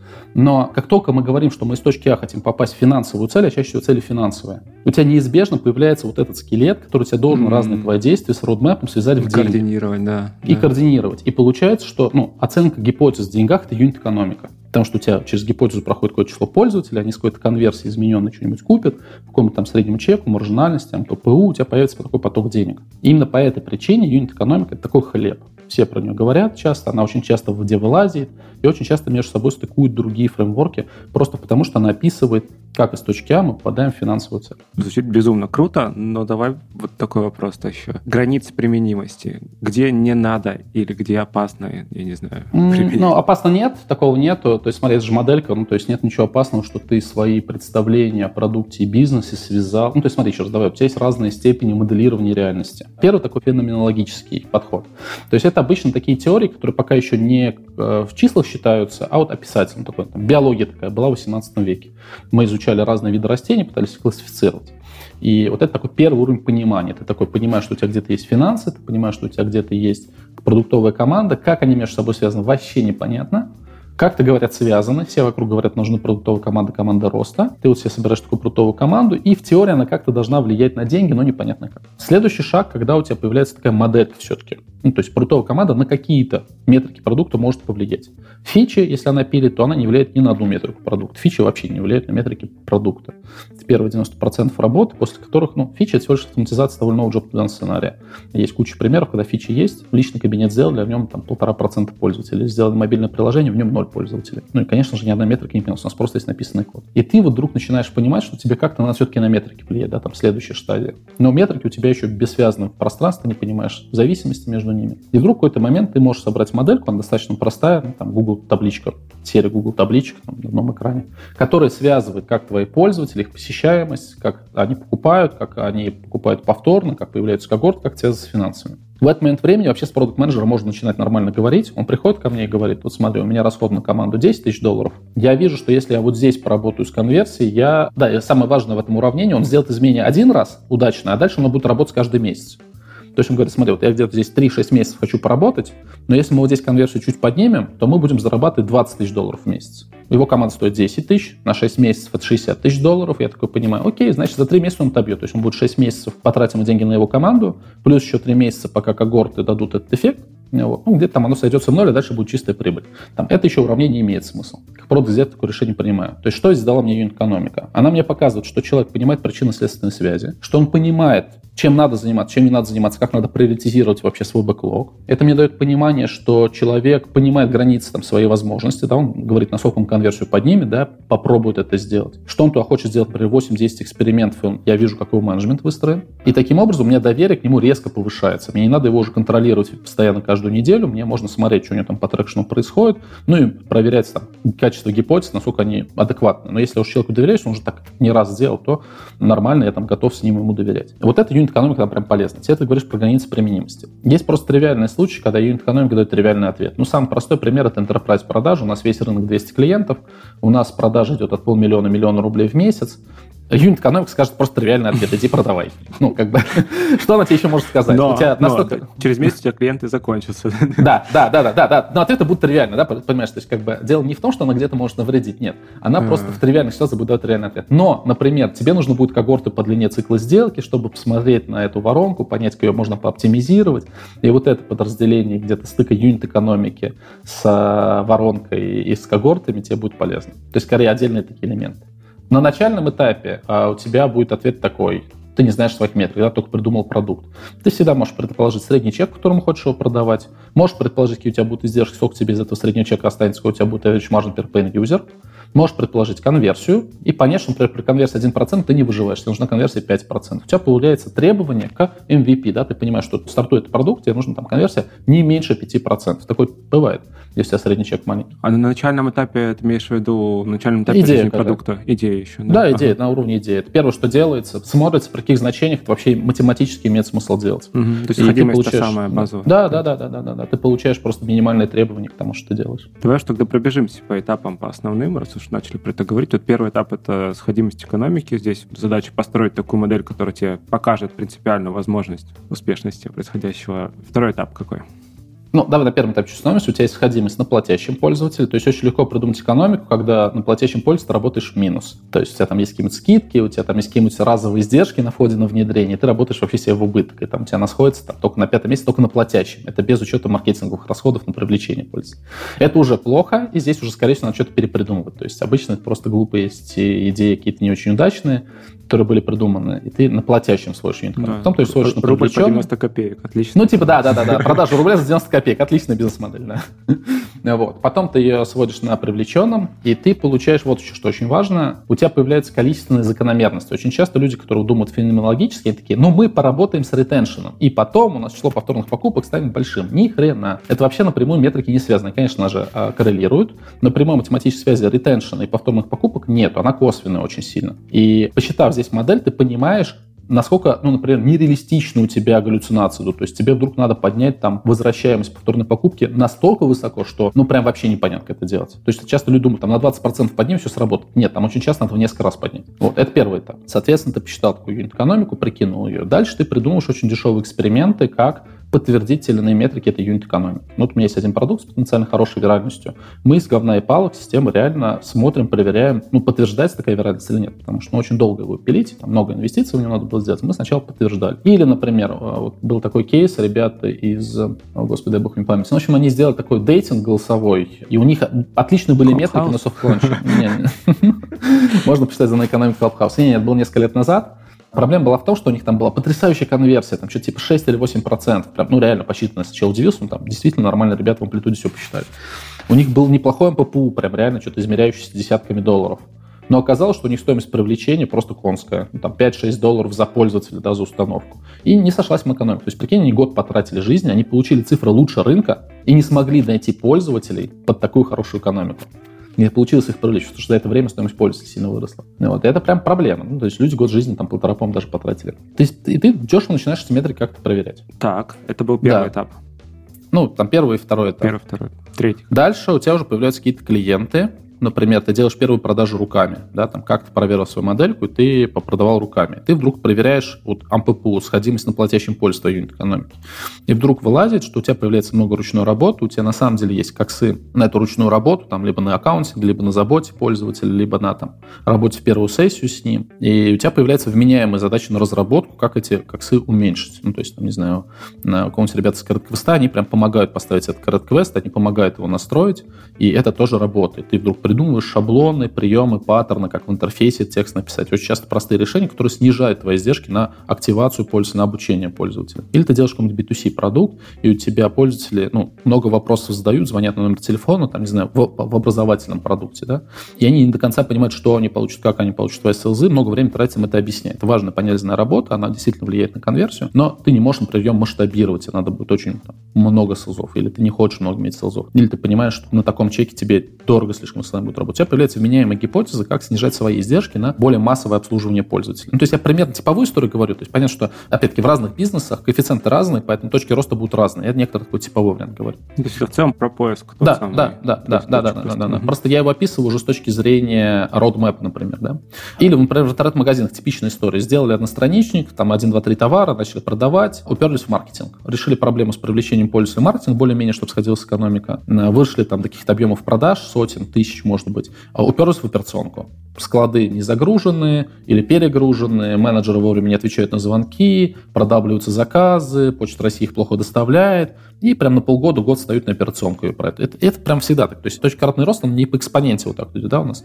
Не красит такая, такие ступеньки, периодически сползания вниз. Ты пробиваешь следующий стеклянный потолок, следующую точку кратного роста, на ней закрепляешься, потом там есть так называемое падение назад, падение вперед, да, то есть ты как бы падаешь вперед, да, ты проваливаешься немножко по обороту, но просто понимаешь, что тебе, ну, надо домашнюю работу сделать, там, по операционке, например, выстроить. Выстроил эту часть работы, у тебя начинаются проблемы на следующем этапе, например, с повторными продажами, или средним чеком сегментации по цене, или смежными продуктами, которые ты продаешь. И во всех отраслях а, вот оно так выстраивается. То есть у тебя каждую какую-то единицу времени, когда ты точку роста оптимизировал, кто-то это делает быстро, покупает компетенцию, находит, либо у него есть компетенция, кто-то делает долго, не годами можно с конверсией работы ничего не достичь, просто потому что вы не умеете это делать. Ну, сорян, ребята, учитесь, там, берите компетенцию на рынке. Ты так двигаешься от точки роста к точке роста. Прошел путь какой-то по точкам роста. Следующий этап. Да, Рано или поздно у тебя появляется история с софт-ланчем или масштабированием, когда ты уже там не по 100, не по 200, не по 1000 клиентов простаешь, ну там B2C, да, например, по 1000 клиентов, B2B это там десятки клиентов.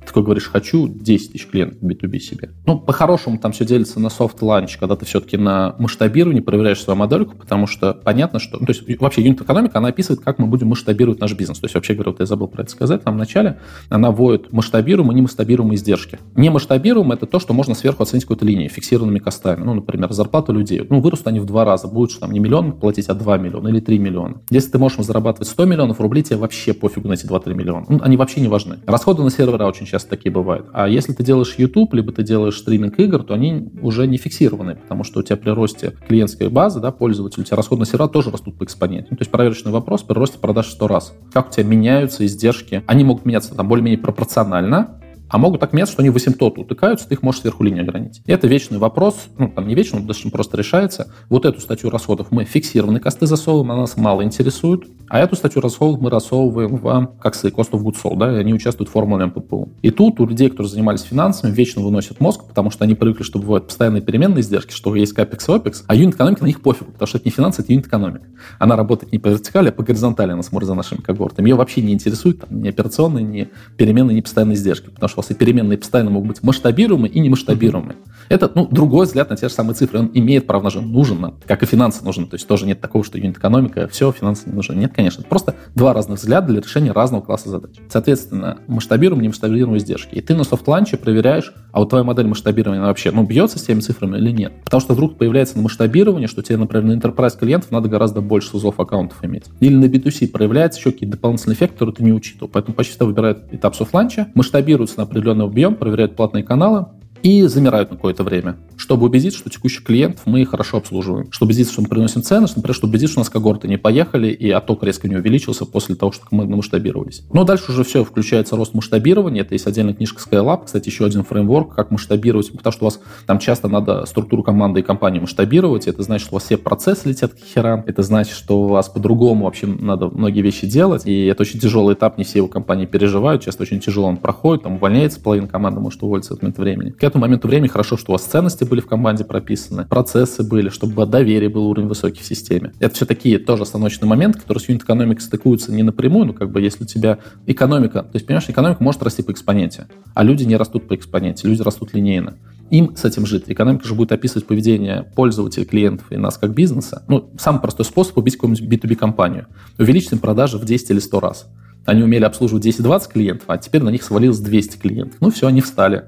То есть там клиенты недовольны, люди там не спят ночами и так далее. Старым не нравится, что им меньше внимания. Да, да, да, да, да, да, да, да, да, да, да, да, да, да, все так и есть, да, ровно так и есть. Вот. И здесь уже юнит-экономика стыкуется с операционными нашими процессами, с культурой компании, вообще да, мы таком масштабируем, да. выживем или не выживем. Ну, то есть смотри, получилось было, сначала мы искали сходимость экономики, потом мы да. стыковали, собственно, с ценностью. С точки кратного роста, ценностью. Потом искали точки кратного роста, потом масштабировались. Есть ли еще какой-то этап за Да, этим? когда мы уже отмасштабированы, то у нас возникает уже реально глобальный рынок, возникает конкуренция, и у нас возникают игровые циклы не локально внутри продукта, а глобально в экосистемах. Если мы заняли какой-то сценарий в жизни пользователя, да, вот автоматизировали его, то у нас появляется задача не пустить туда конкурентов. Поэтому банки вдруг начинают заниматься разными небанковскими mm. деятельностью, небанковские компании начинают заниматься банковской деятельностью, потому что, ну, очень простой пример. В свое время было такое популярное предложение афиши. Там есть такой частотный сценарий, job to be done из точки А в точку Б, когда я добираюсь. У него есть подвариант, когда точка Б неизвестна, мне надо назначить встречу где-нибудь в кафе или ресторане, там, пообщаться с кем-то. И было отличное приложение афиш, потому что оно рисовало звездочки и подсказывало хорошие места, где куда-то, скорее всего, придешь, и будет хорошо. Отличная ценность, понятный сценарий, отлично его использовался. Потом появляется Foursquare, потом появляется Яндекс Карта, на которых тоже звезды появляются. Ну, то есть эти сценарии были закрыты. Важно, тут не фичи появились, а именно сценарий был закрыт, потому что звезды могут появиться, а сценарий все равно закрыт не будет. Ну, они плохо работают, например. Сценарий закрылся. И какая метрика падает у афиши? У нее падает ретеншн, потому что я уже в приложении Яндекса нахожусь. Если посмотреть на сценарий с точки А в точку Б добираемся, то он Яндексом прям заполнен, да, то есть это такси, драйв, метро, маршрутки, транспорт, любой способ с точки А в точку Б, если добираться, там есть продукт Яндекса. Мне проще в этой системе уже находиться. Более того, погода, музыка туда же попадает, еда, да, потому что у меня есть еда, да, конечно, да, это все, что вертикаль Яндекс.Го. Яндекс.Го это и есть вертикаль, который весь сценарий с точки А в точку Б собой закрывает. И это ну, неизбежное свойство любой компании, если мы заняли какой-то сценарий пользователя. Мы хотим растить по нему average margin per user. Мы в свое время говорили про ценность, value, да, который получает человек. Вот в юнит-экономике оценкой ценности, которую мы даем человеку, это average margin per user. В нее ходит и конверсия, и МППУ, и все другие метрики. Это некоторая кумулятивная история, сколько мы зарабатываем на пользу. Ну, например, если ты так начинаешь размышлять, то ты вдруг понимаешь, что медиакомпании очень мало ценности приносят людям. Объективно говоря, так и есть. Доход на пользователя, там, условно, Forbes, там, Пикабу, Хабр и так далее, это рубли на пользователя, там цифры называть не будем. И когда красильщик выступает э, и рассказывает про то, что вот медиа как сервис, как продукт, он слабый, он в этом смысле прав, только как бы не хватает математического этого объяснения через юнит-экономику. Действительно так, к сожалению или к счастью, но доход на пользователя не очень большой. Точно так же, как музыкальный сервис, они тоже зарабатывают рубли на пользователя. Это не значит, что они приносят прям совсем мало ценность. Кумулятивно им пользуются миллионы людей политической ценности, социальной жизни ценности может быть очень много. То есть свободная пресса – это хорошо. Но люди оценивают эту ценность, когда они новости читают, в небольшую стоимость либо подписки, либо небольшой доход от рекламы. Достаточно легко сравнить, э, вот я всегда сравниваю с баней. сколько тратит человек на баню или на свое здоровье, да? То есть сопоставляя таким образом, там ампу, ну, например, на такси ампу может быть, ну, там, условно, там, если медиа у нас зарабатывает 2, 3, 5, 7, 8, 10 рублей на пользователя, это уже очень круто 10 рублей, там, на пике, я, по-моему, знаю, 15 или 16, это прям вообще премиальная аудитория. Это очень маленькая сумма денег, для сравнения стоимость привлечения по платным каналам у нас почти всегда 30, 40 или 60 рублей на пользователя. То есть 15-10 рублей это прям очень мало. То такси может зарабатывать 200 рублей на пользователя или 100 рублей на пользователя. Или... На уника. Уник. Ну, за первые, там, пример 3-6 месяцев его жизни. Uh-huh. На пользователя, не на пользователя. человека, который заплатил хотя бы раз, а именно на пользователя. То есть экономика этого продукта в 100 раз лучше. При этом по финансам такси может быть долгое время убыточным, потому что у нас большие инвестиции в новые рынки. И с точки зрения финансов, вот по вертикали, мы убыточны. А с точки зрения юнит-экономики, мы понимаем, что можем вполне быть себе профита было зарабатывать на пользователя в, там, в 10, 20, 30 раз больше, чем другие продукты. А это значит, мы больше денег можем в рекламу или в реферальные ссылки давать и так далее. И когда ты это все понимаешь не на пальцах, когда у тебя все эти бизнесы представлены в такую наглядную картинку, таблицу умножения, как я это называю, и ты понимаешь, где кто находится, и ты понимаешь, ну, насколько разница между сильной командой и слабой идет. То многие команды думают, ну, мы чуть-чуть что-то поменяли. А сильная команда знает, что у нее метрики в 20-30 раз лучше, чем у слабой команды. И вот эти маленькие изменения в дизайнах, в нюансе, там, я помню, Тинькофф мне ребята, когда учились, показывали, что они делали свои воронки, так я там половину вещей не увидел, что они на самом деле делали, да, хотя своим опытом. То есть там, правда, много небольших изменений, которые в итоге дают кратный рост по метрикам. И, и э, команда думает, что они примерно такая же, типа, да, там, такая же, как другая сильная команда. А если их объективно в деньгах посчитать, в метриках ARPU, ARPPU посчитать, то какая, что одна команда сильнее другой в 20-30 раз. И это очень полезное знание. Оно очень сильно убирает субъективизм, оно очень сильно убирает пристрастие выборки, bias всевозможные. Ты вдруг совершенно по-другому сможешь найти 0,2-0,3% конверсии, которые очень часто десятки миллионов рублей дают. Мне последняя твоя фраза пересекается с вопросом, но, во-первых, не более ли выгодный, в кавычках, у них продукт для этого. Опять же, если сравнивать... Конечно, медиа... такси... Да, смотри, но если так честно говорить, это объективно так и есть. Такси ага. перевозит меня из точки А в точку Б. Я физически, если не перееду в точку Б на работу, в офис, в больницу или куда-то еще, я физически не решу свои проблемы. Это решение задач в физическом мире, они почти всегда гораздо более ценно, ага. чем если я послушаю ту или иную песню и музыку, или прочитаю какую-то новостную а, ну, статью ну, да, в той или иной газете. Это к вопросу, собственно, вот типа, если сравнивать команды только по таким метрикам.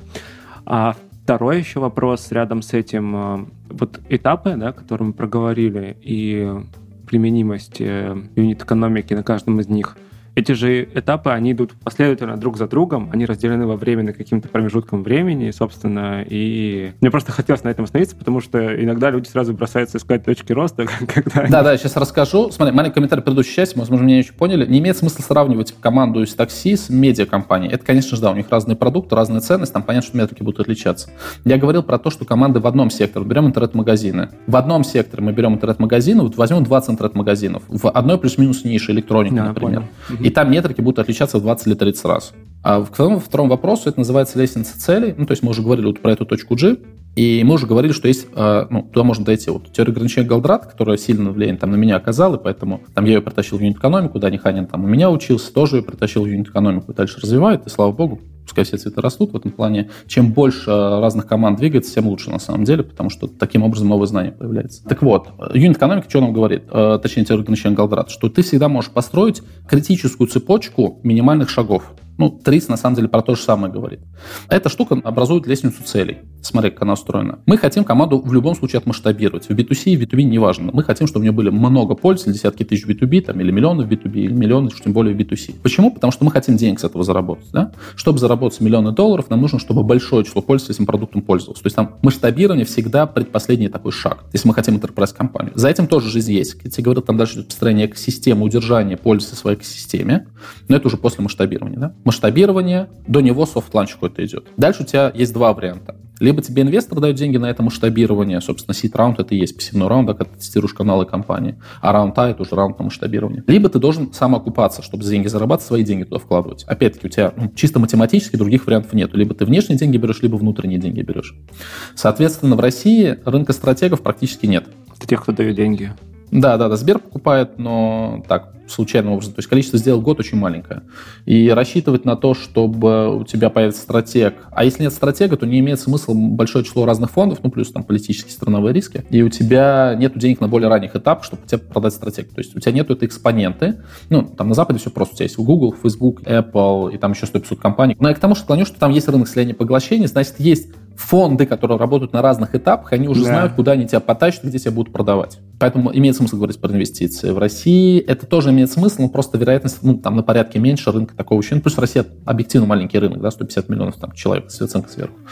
С одной стороны, достаточно большой, и все им занимаются, с другой стороны, ну, откровенно говоря, маленький и не очень богатый. И получается следующая история, что в России ты скорее будешь ну, сам стараться зарабатывать деньги и сам реинвестировать их. Да? В другой стране, на Западе, стоимость разработчиков такая огромная, что ты, ну, просто на свои деньги тебе очень дорого это самому делать. Тебе скорее надо привлекать внешнее финансирование. В России в этом плане еще, ну, пока и везет, хотя тоже безумно растут стоимости команды. То есть команда все дороже и дороже стоит.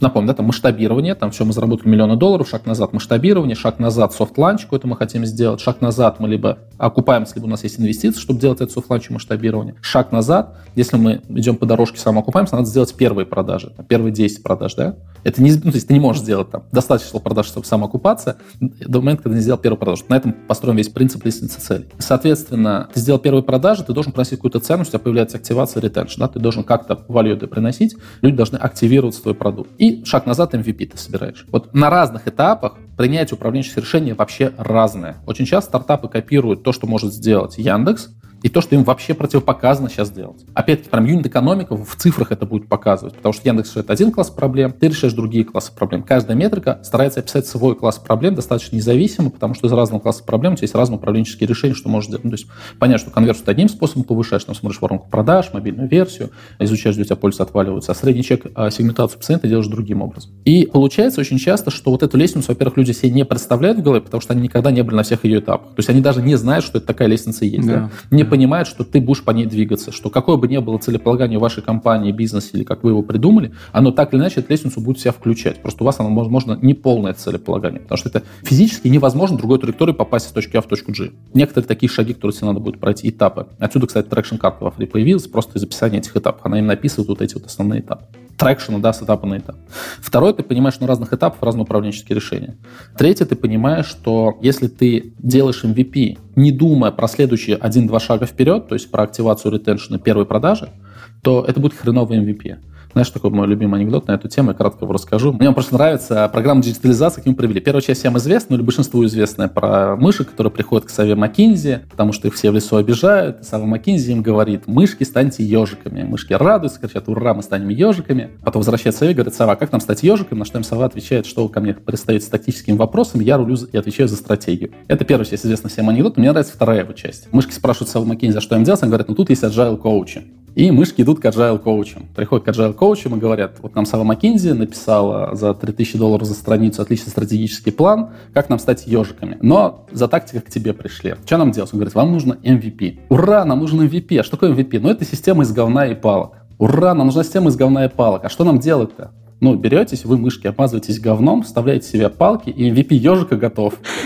И это очень хорошо описывает то, что происходит в куче крупных и некрупных компаний в рамках программ диджитализации. Ох, я вторую часть не слышал, это просто прекрасно. Да, да, да, вторая разрыв. Мы там докрутили, додумали, вот как раз она прям, меня, я, меня вот прям, меня, я так это часто вижу. И проблема вдруг заключается в том, что на самом-то деле все хотят, чтобы это был не MVP с говна и палка, а MVP с хорошей активацией, люди ценность получали, какие-то value получали, с ретеншн каким-то возвращаемостью, чтобы были первые продажи, то есть чтобы ты дальше по этой лестнице мог двигаться. Но если ты делаешь просто MVP с говна и не думая про эту лестницу цели, то у тебя почти всегда будут штрафные круги. Если ты команда, то ты потеряешь 3-6 э, месяцев или год потеряешь. Если ты деньги даешь этой команде, то ты потеряешь на каждом цикле 10, 20, 30 тысяч долларов как этот этап все-таки выбрать? То есть нужно ну, проделать все то, что мы до этого час говорили. Да, да, да, да, да, да, да. Ну, то есть смотри, а, если кратко, я вообще не понимаю, как можно делать бизнес, управлять продуктом, не понимаю экономику. Более того, ну, это, это просто первая ступенька. На всех там курсах или в обучении, когда мы это разбираем, люди очень быстро приходят, я эту мысль встремляю. Это настолько простая математика, это такие простые вещи. Ну, это просто надо сесть и разобраться. Ну, это примерно то же самое, что будешь строить ракету, не умея складывать, вычитать, а, не знаю, ну, там простейших законов. Да, да, да ну там элементарно. Да, да, да, да, да, да. Ну, то есть все-таки, если ты занимаешься этой деятельностью, то матчасть тебе надо знать. Ну, просто чтобы не совершать детских ошибок, которые за 20 лет мы уже насмотрелись немерено. И когда мы в очередной раз видим, или вот конверсия, слушай, ну это же просто невозможно. Прости, вот здесь меня лично бомбит, это моя личная боль. Уже 8 лет рассказывается про то, как считать конверсию. До сих пор куча компаний, вот у меня недавно статья вышла на канале, там же был опрос. И в моем канале, где все-таки достаточно продвинутая аудитория сидит, слушает, 70% не знают про эти детские ошибки в аналитике. 70% что Google аналитики Яндекс.Метрики неправильную конверсию показывают, что ее не надо считать по сессиям, что ее не надо считать по заказам, не надо считать ее по целям, что механизм цели там давно не работает. В комьюнити аналитиков это настолько... Э, мне, мне предъявили, представляешь, на Фейсбуке вышел пост, и там чувак написал мне такой, Илья, ну блин, это давно известная штука, что ты всем это рассказываешь? Ну в смысле, да, но чувак опытный в индустрии, я, я им честно пишу, дружище, я не для тебя рассказываю вообще, понимаешь? Я тоже долгое время был уверен, что это все знают. Потом, ну, немножко с реальным миром начал общаться, где люди, ну, из офлайна в digital приходят. Нет, это ни черта не знают. И вот это, ну, как бы просто надо знать матчасть, да, надо. Для этого заходить в тусовки, общайтесь с людьми, которые в этом разбираются. Там, да, надо где-то оплачивать свое образование, без сомнения. Я в свое время очень много денег потратил на свое образование, чтобы в индустрии что-то понимать. То есть идея заключается в том, что юнит просто матчасть, с ней, правда, придется разобраться рано или поздно.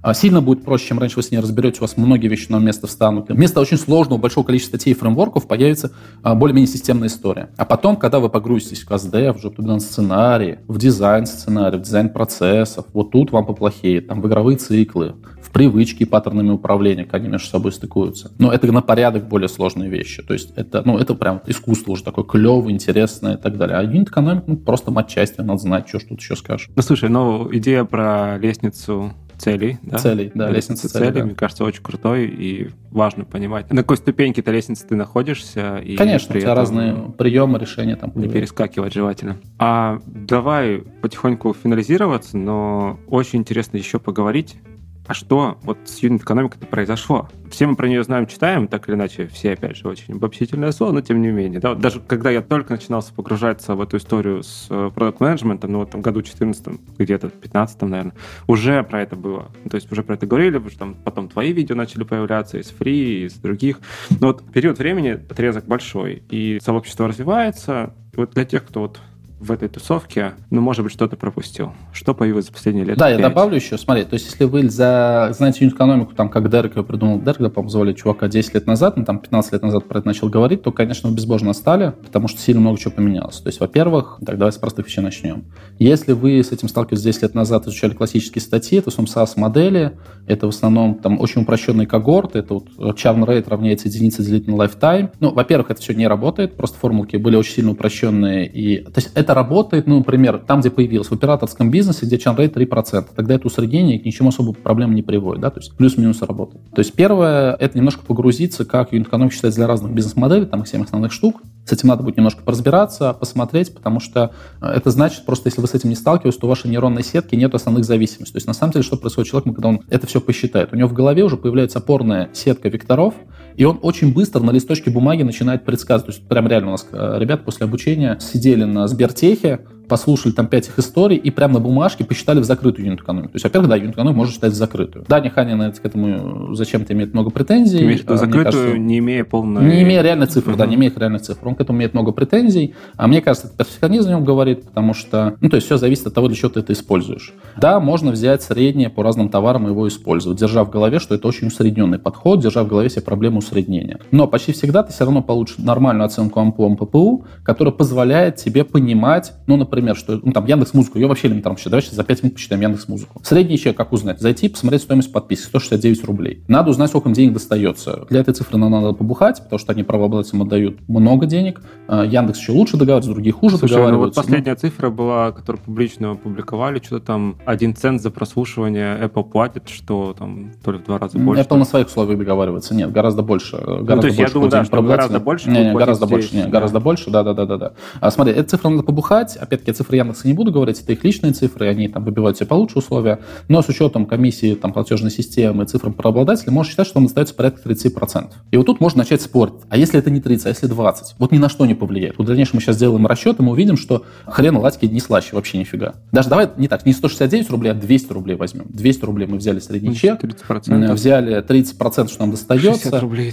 Да, и взяли одну и две покупки на пользователя. Начало, если когорты не работают. Мы получили 72 рубля на пользователя. Это АМППУ, доход с платящего пользователя. Мы не знаем конверсию. Прикинули по умолчанию конверсию 1%. Очень неплохая точка для оценки. 1% это два порядка величины. То есть вместо 72 рублей остается 0,72 рубля.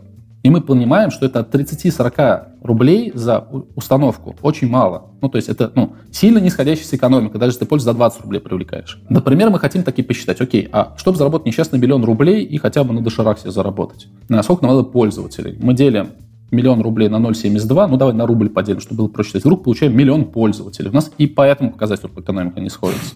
20 Мы миллионов такие... рублей. Где, где взять 20 миллионов рублей, чтобы заработать миллион, да?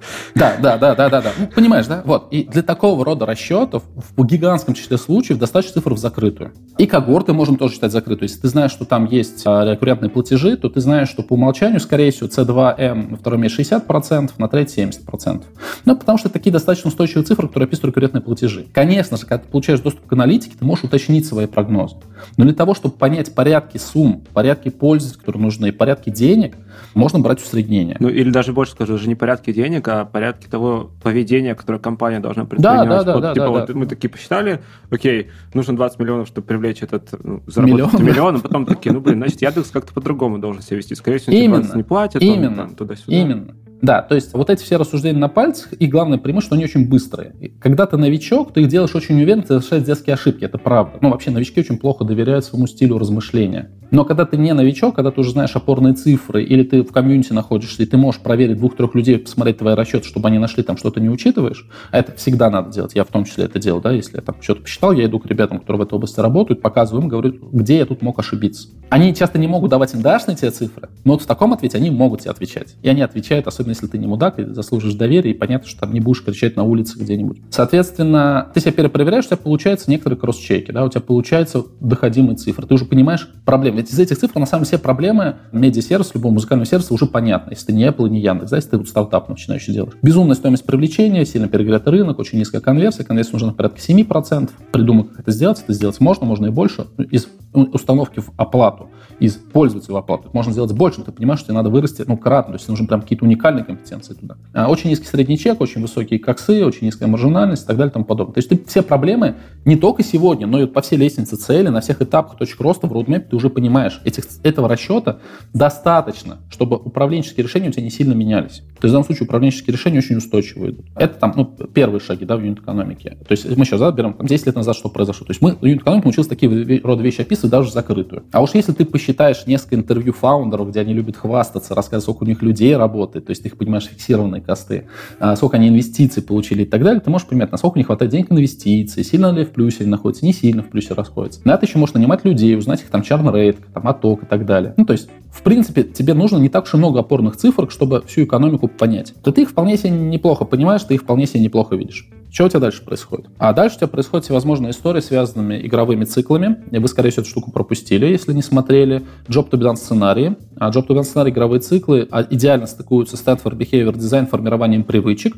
И именно эти вещи влияют на C23 управление платящим пользователем повторными его покупками. В это надо погрузиться, без этого никак. Хотя бы прочитать книжку The Power of Habit для начала, да, The Power of Habit. Игровые циклы, ты имеешь в виду, это вот то, что Reforge э, в своих... А, ну, смотри, не, Reforge — это история, когда разные люди в компа- разных компаниях к одной и той же идее приходят а, через разные механики. Игровые циклы придумали игровые компании, потому что им надо очень сильно было удерживать пользователя. Классический игровой цикл в каком-нибудь.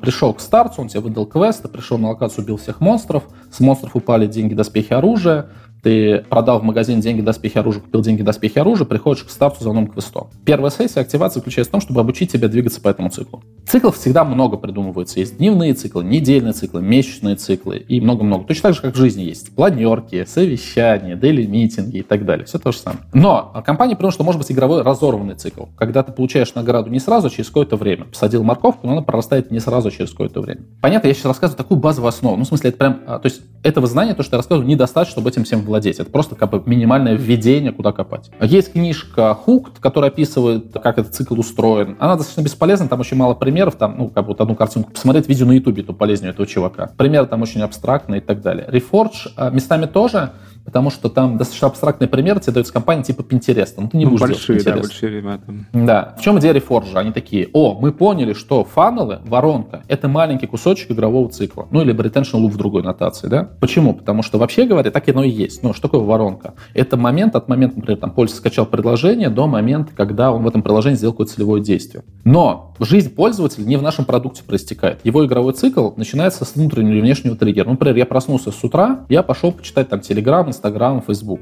Или у меня появилась какая-то задача в моем реальном мире, это описано как раз Stanford Behavior Design и Job to be сценарий. Когда мне нужно купить молоко, я хочу пить, например, я кофе хочу со сливками, то я открываю Яндекс Лавку, захожу там в раздел молоко, заказываю себе то, что мне нужно.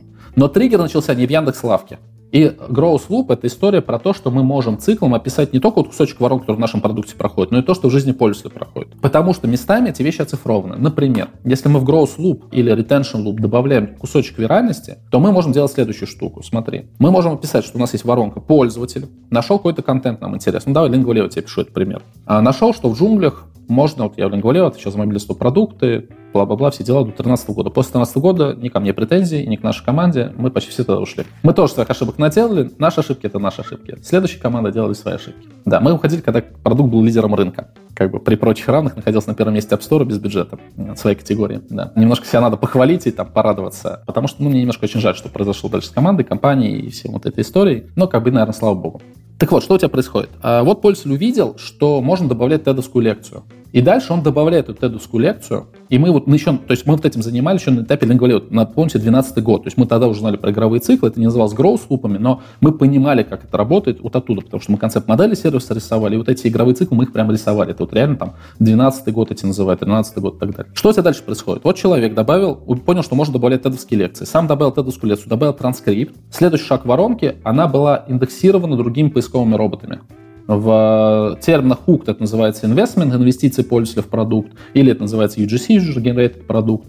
И эта история тебе дает другой трафик, который видит в органике эту тедовскую лекцию на и ты получаешь виральный цикл. И таким образом Lingvaleo получал там в свое время неплохую виральность. Кей-фактор. Вот мы этим занимались в 2012 году. То есть я оттуда это все знаю. Дальше у тебя разные компании дадут фреймворк. Ну, понятно, что Lingvaleo не мог придумать все. Мы там какие-то кусочки придумали. Собственно, откуда появилась юнит-экономика там, в том издании, как я там про нее рассказываю. Это стык того, что мы делали в Lingvaleo. Мы применили теорию ограничения Галдрата в Lingvaleo. Тогда это в России вот только появлялось. И потом, когда меня позвали всякие разные фонды, акселераторы, им надо было очень большое число стартапов а, посчитать, мне нужно было адаптировать вот эти статьи, которые были на Западе, и знаешь, был там момент, когда мне приходит команда, я такой понимаю, что, а нету формул, я не знаю формул МППУ для их случая. Ну, понятно, там пошел шерсти, что-то искал, но в каком-то моменте мне пришлось добавить некоторые метрики. То есть, если вы видите C1, C2, это там мое произведение, если видите Average Payment Count, я не нашел никакого нормального аналога в разных статьях. Я, вы не знаете, сколько я переработал. Это сотни материалов. Вот, ну, вот все, что можно было перелопать, я все перелопачивал. C2, C3 взялось из книжки а, очень смешная эта книжка Тони Шейна «Доставляя счастье». Книжка, ну такая, она ни о чем, на самом деле такая клевая, делайте добрые вещи, будет хорошо. В смысле, она неплохая, и стоит прочитать, но как бы не вот. А где-то в аппендиксе этой книжки Тони Шейн такой говорит, да, и не считайте вот то, что я назвал Average Payment Count, считайте C2, C3, они гораздо важнее. Я такой, вау, да это же меняет все. Я прибегаю к Олегу Якубенко, ему это показываю, потому что мы с Чарл Рейтом тогда очень много трахались, Олег его много считал. Я говорю, смотри, можно так вот считать. Он такой, ни хрена себе. И мы там дальше начинаем ну, вдвоем это все фигачить. Вот. А там систематизируем на кучу разных кейсов, становится понятно, что в SaaS-моделях это C2M, там на втором месяце мы находим другие подтверждения в других статьях, где это тоже идея была, но там не сильно развита была. И дальше, ну, просто на гигантском объеме команд ФРИИ это все тестировалось, обкатывалось, проверялось, все стыки находились. Ну, то есть очень много такой скучной, монотонной работы, которую там до сих пор приходится периодически делать в каких-то аспектах уже более тонких. Назад отматывая, в общем, вот это growth loop, да, то есть еще раз идея в том, что воронка это очень маленькая часть игрового цикла, или retention loop, или growth loop, если вы туда добавляете какие-то вещи, которые привлекают других польз, то есть каким-то образом строите виральность или сарафанку, то вы получаете буст пользователей, да, каким-то образом. Вот это там некоторые новые идеи. Кроме этого, появляются вещи, связанные с углублением юнит-экономики в аналитику, такие как факторный анализ, у меня выросли метрики. Почему это произошло? Команда маркетинга акции запустила. Сезонность. Продуктовая команда конверсии поменяла. Модель монетизации поменяли. Это факторный анализ. Да, понять в разных... Потому что почти всегда разные люди в команде эксперименты запускают. Так что получается, даже они называют это экспериментом, они просто там пошли, рукожопы запустили лендинг, и у тебя уже что-то поменялось. Э, вот. Это факторный анализ, да.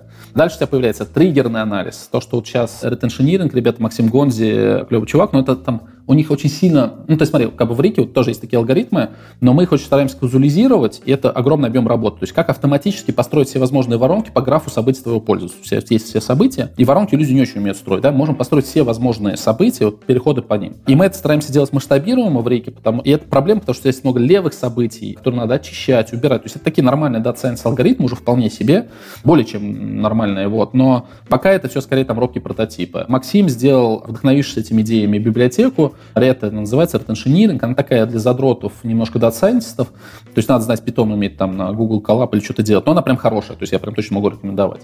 А параллельно те же самые ребята из Reforge дорабатывают историю с активацией Маклюра, и там применяется история, ну, то есть там, когда я придумал BCD-сегментацию, мы поняли идею, что есть пользователи, которые совершили покупку, и пользователи, которые не совершили покупку. Их можно между собой сравнивать.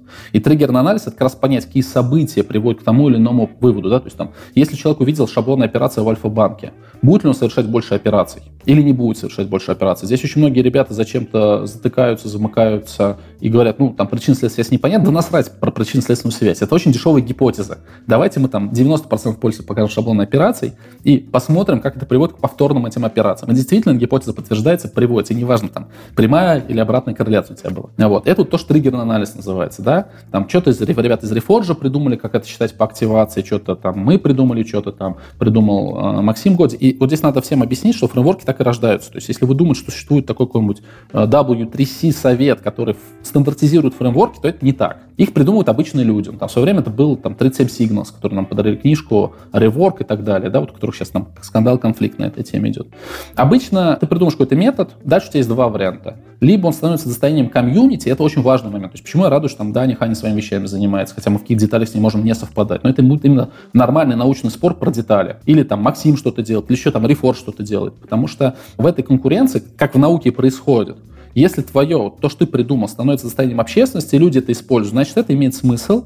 Дальше это надо развивать, вкладываться, у тебя потихонечку появляется фреймворк. Дальше это могут быть разные реализации этого фреймворка, да, там разные нотации его, условно говоря, там в одном издании, в другом издании, между собой будут конкурировать, да и зашибись. И очень хорошо, что они будут конкурировать, для комьюнити это отлично. Но у тебя а, идет отработка частных вещей. То есть то, что одна компания никогда не может сделать, она никогда не может, ну, там, все варианты проверить. Вот такие люди, которые работают с большим числом компаний, да, им интересно и выгодно развивать эту методологию. Соответственно, что у тебя происходит дальше? У тебя в любой момент времени, как-то чувак, который у меня работал, а, выписал все фреймворки известный момент времени, там что-то список с 30-40 фреймворков появился. Типа якобы, который надо знать. Да нет, это не надо все знать. Потому что у тебя есть конкуренция между этими фреймворками. Персоны умерли, наверное, пришли на встречу job to сценарий, который оказались гораздо лучше. Оказалось, что job to сценарий за счет слова «когда» и триггера отлично стыкуются с Stanford Behavior Design, дизайном привычек, и стыкуются с CastDev.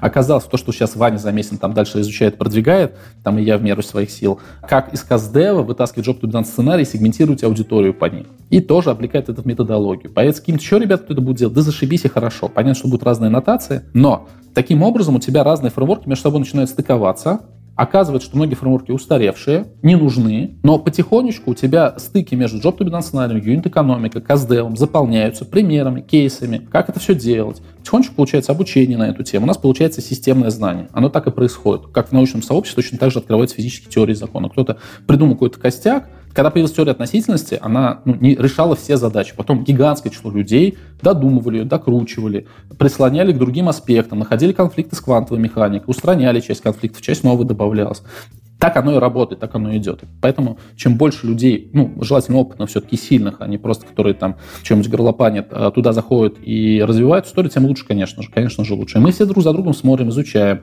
Хорошие идеи, наработки стараемся использовать у друг друга. Ну, я люблю ссылаться там на Олега, вот я сегодня много ссылался, там, на Максима, там, на Даню где-то и так далее. Потому что, мне кажется, это очень правильно, если человек что-то придумает, хорошо бы подсвечивать, хорошо на это обращать внимание, но не, не один человек это все придумывает, это целая комьюнити людей, кто это все развивает. А вот про Гросслуп я сказал, наверное, из последнего сказал про триггерный анализ и факторный анализ. Наверное, еще чем что посмотрю списка. Ну, привычки, да, вот привычки все, что с ним связано, да. Ну, смотри, чем больше мы занимаемся развитием продукта, тем больше мы понимаем, что мы меняем привычки людей. Ну, iPhone сильно поменял привычки людей, Яндекс Лавка поменяла привычки людей, да.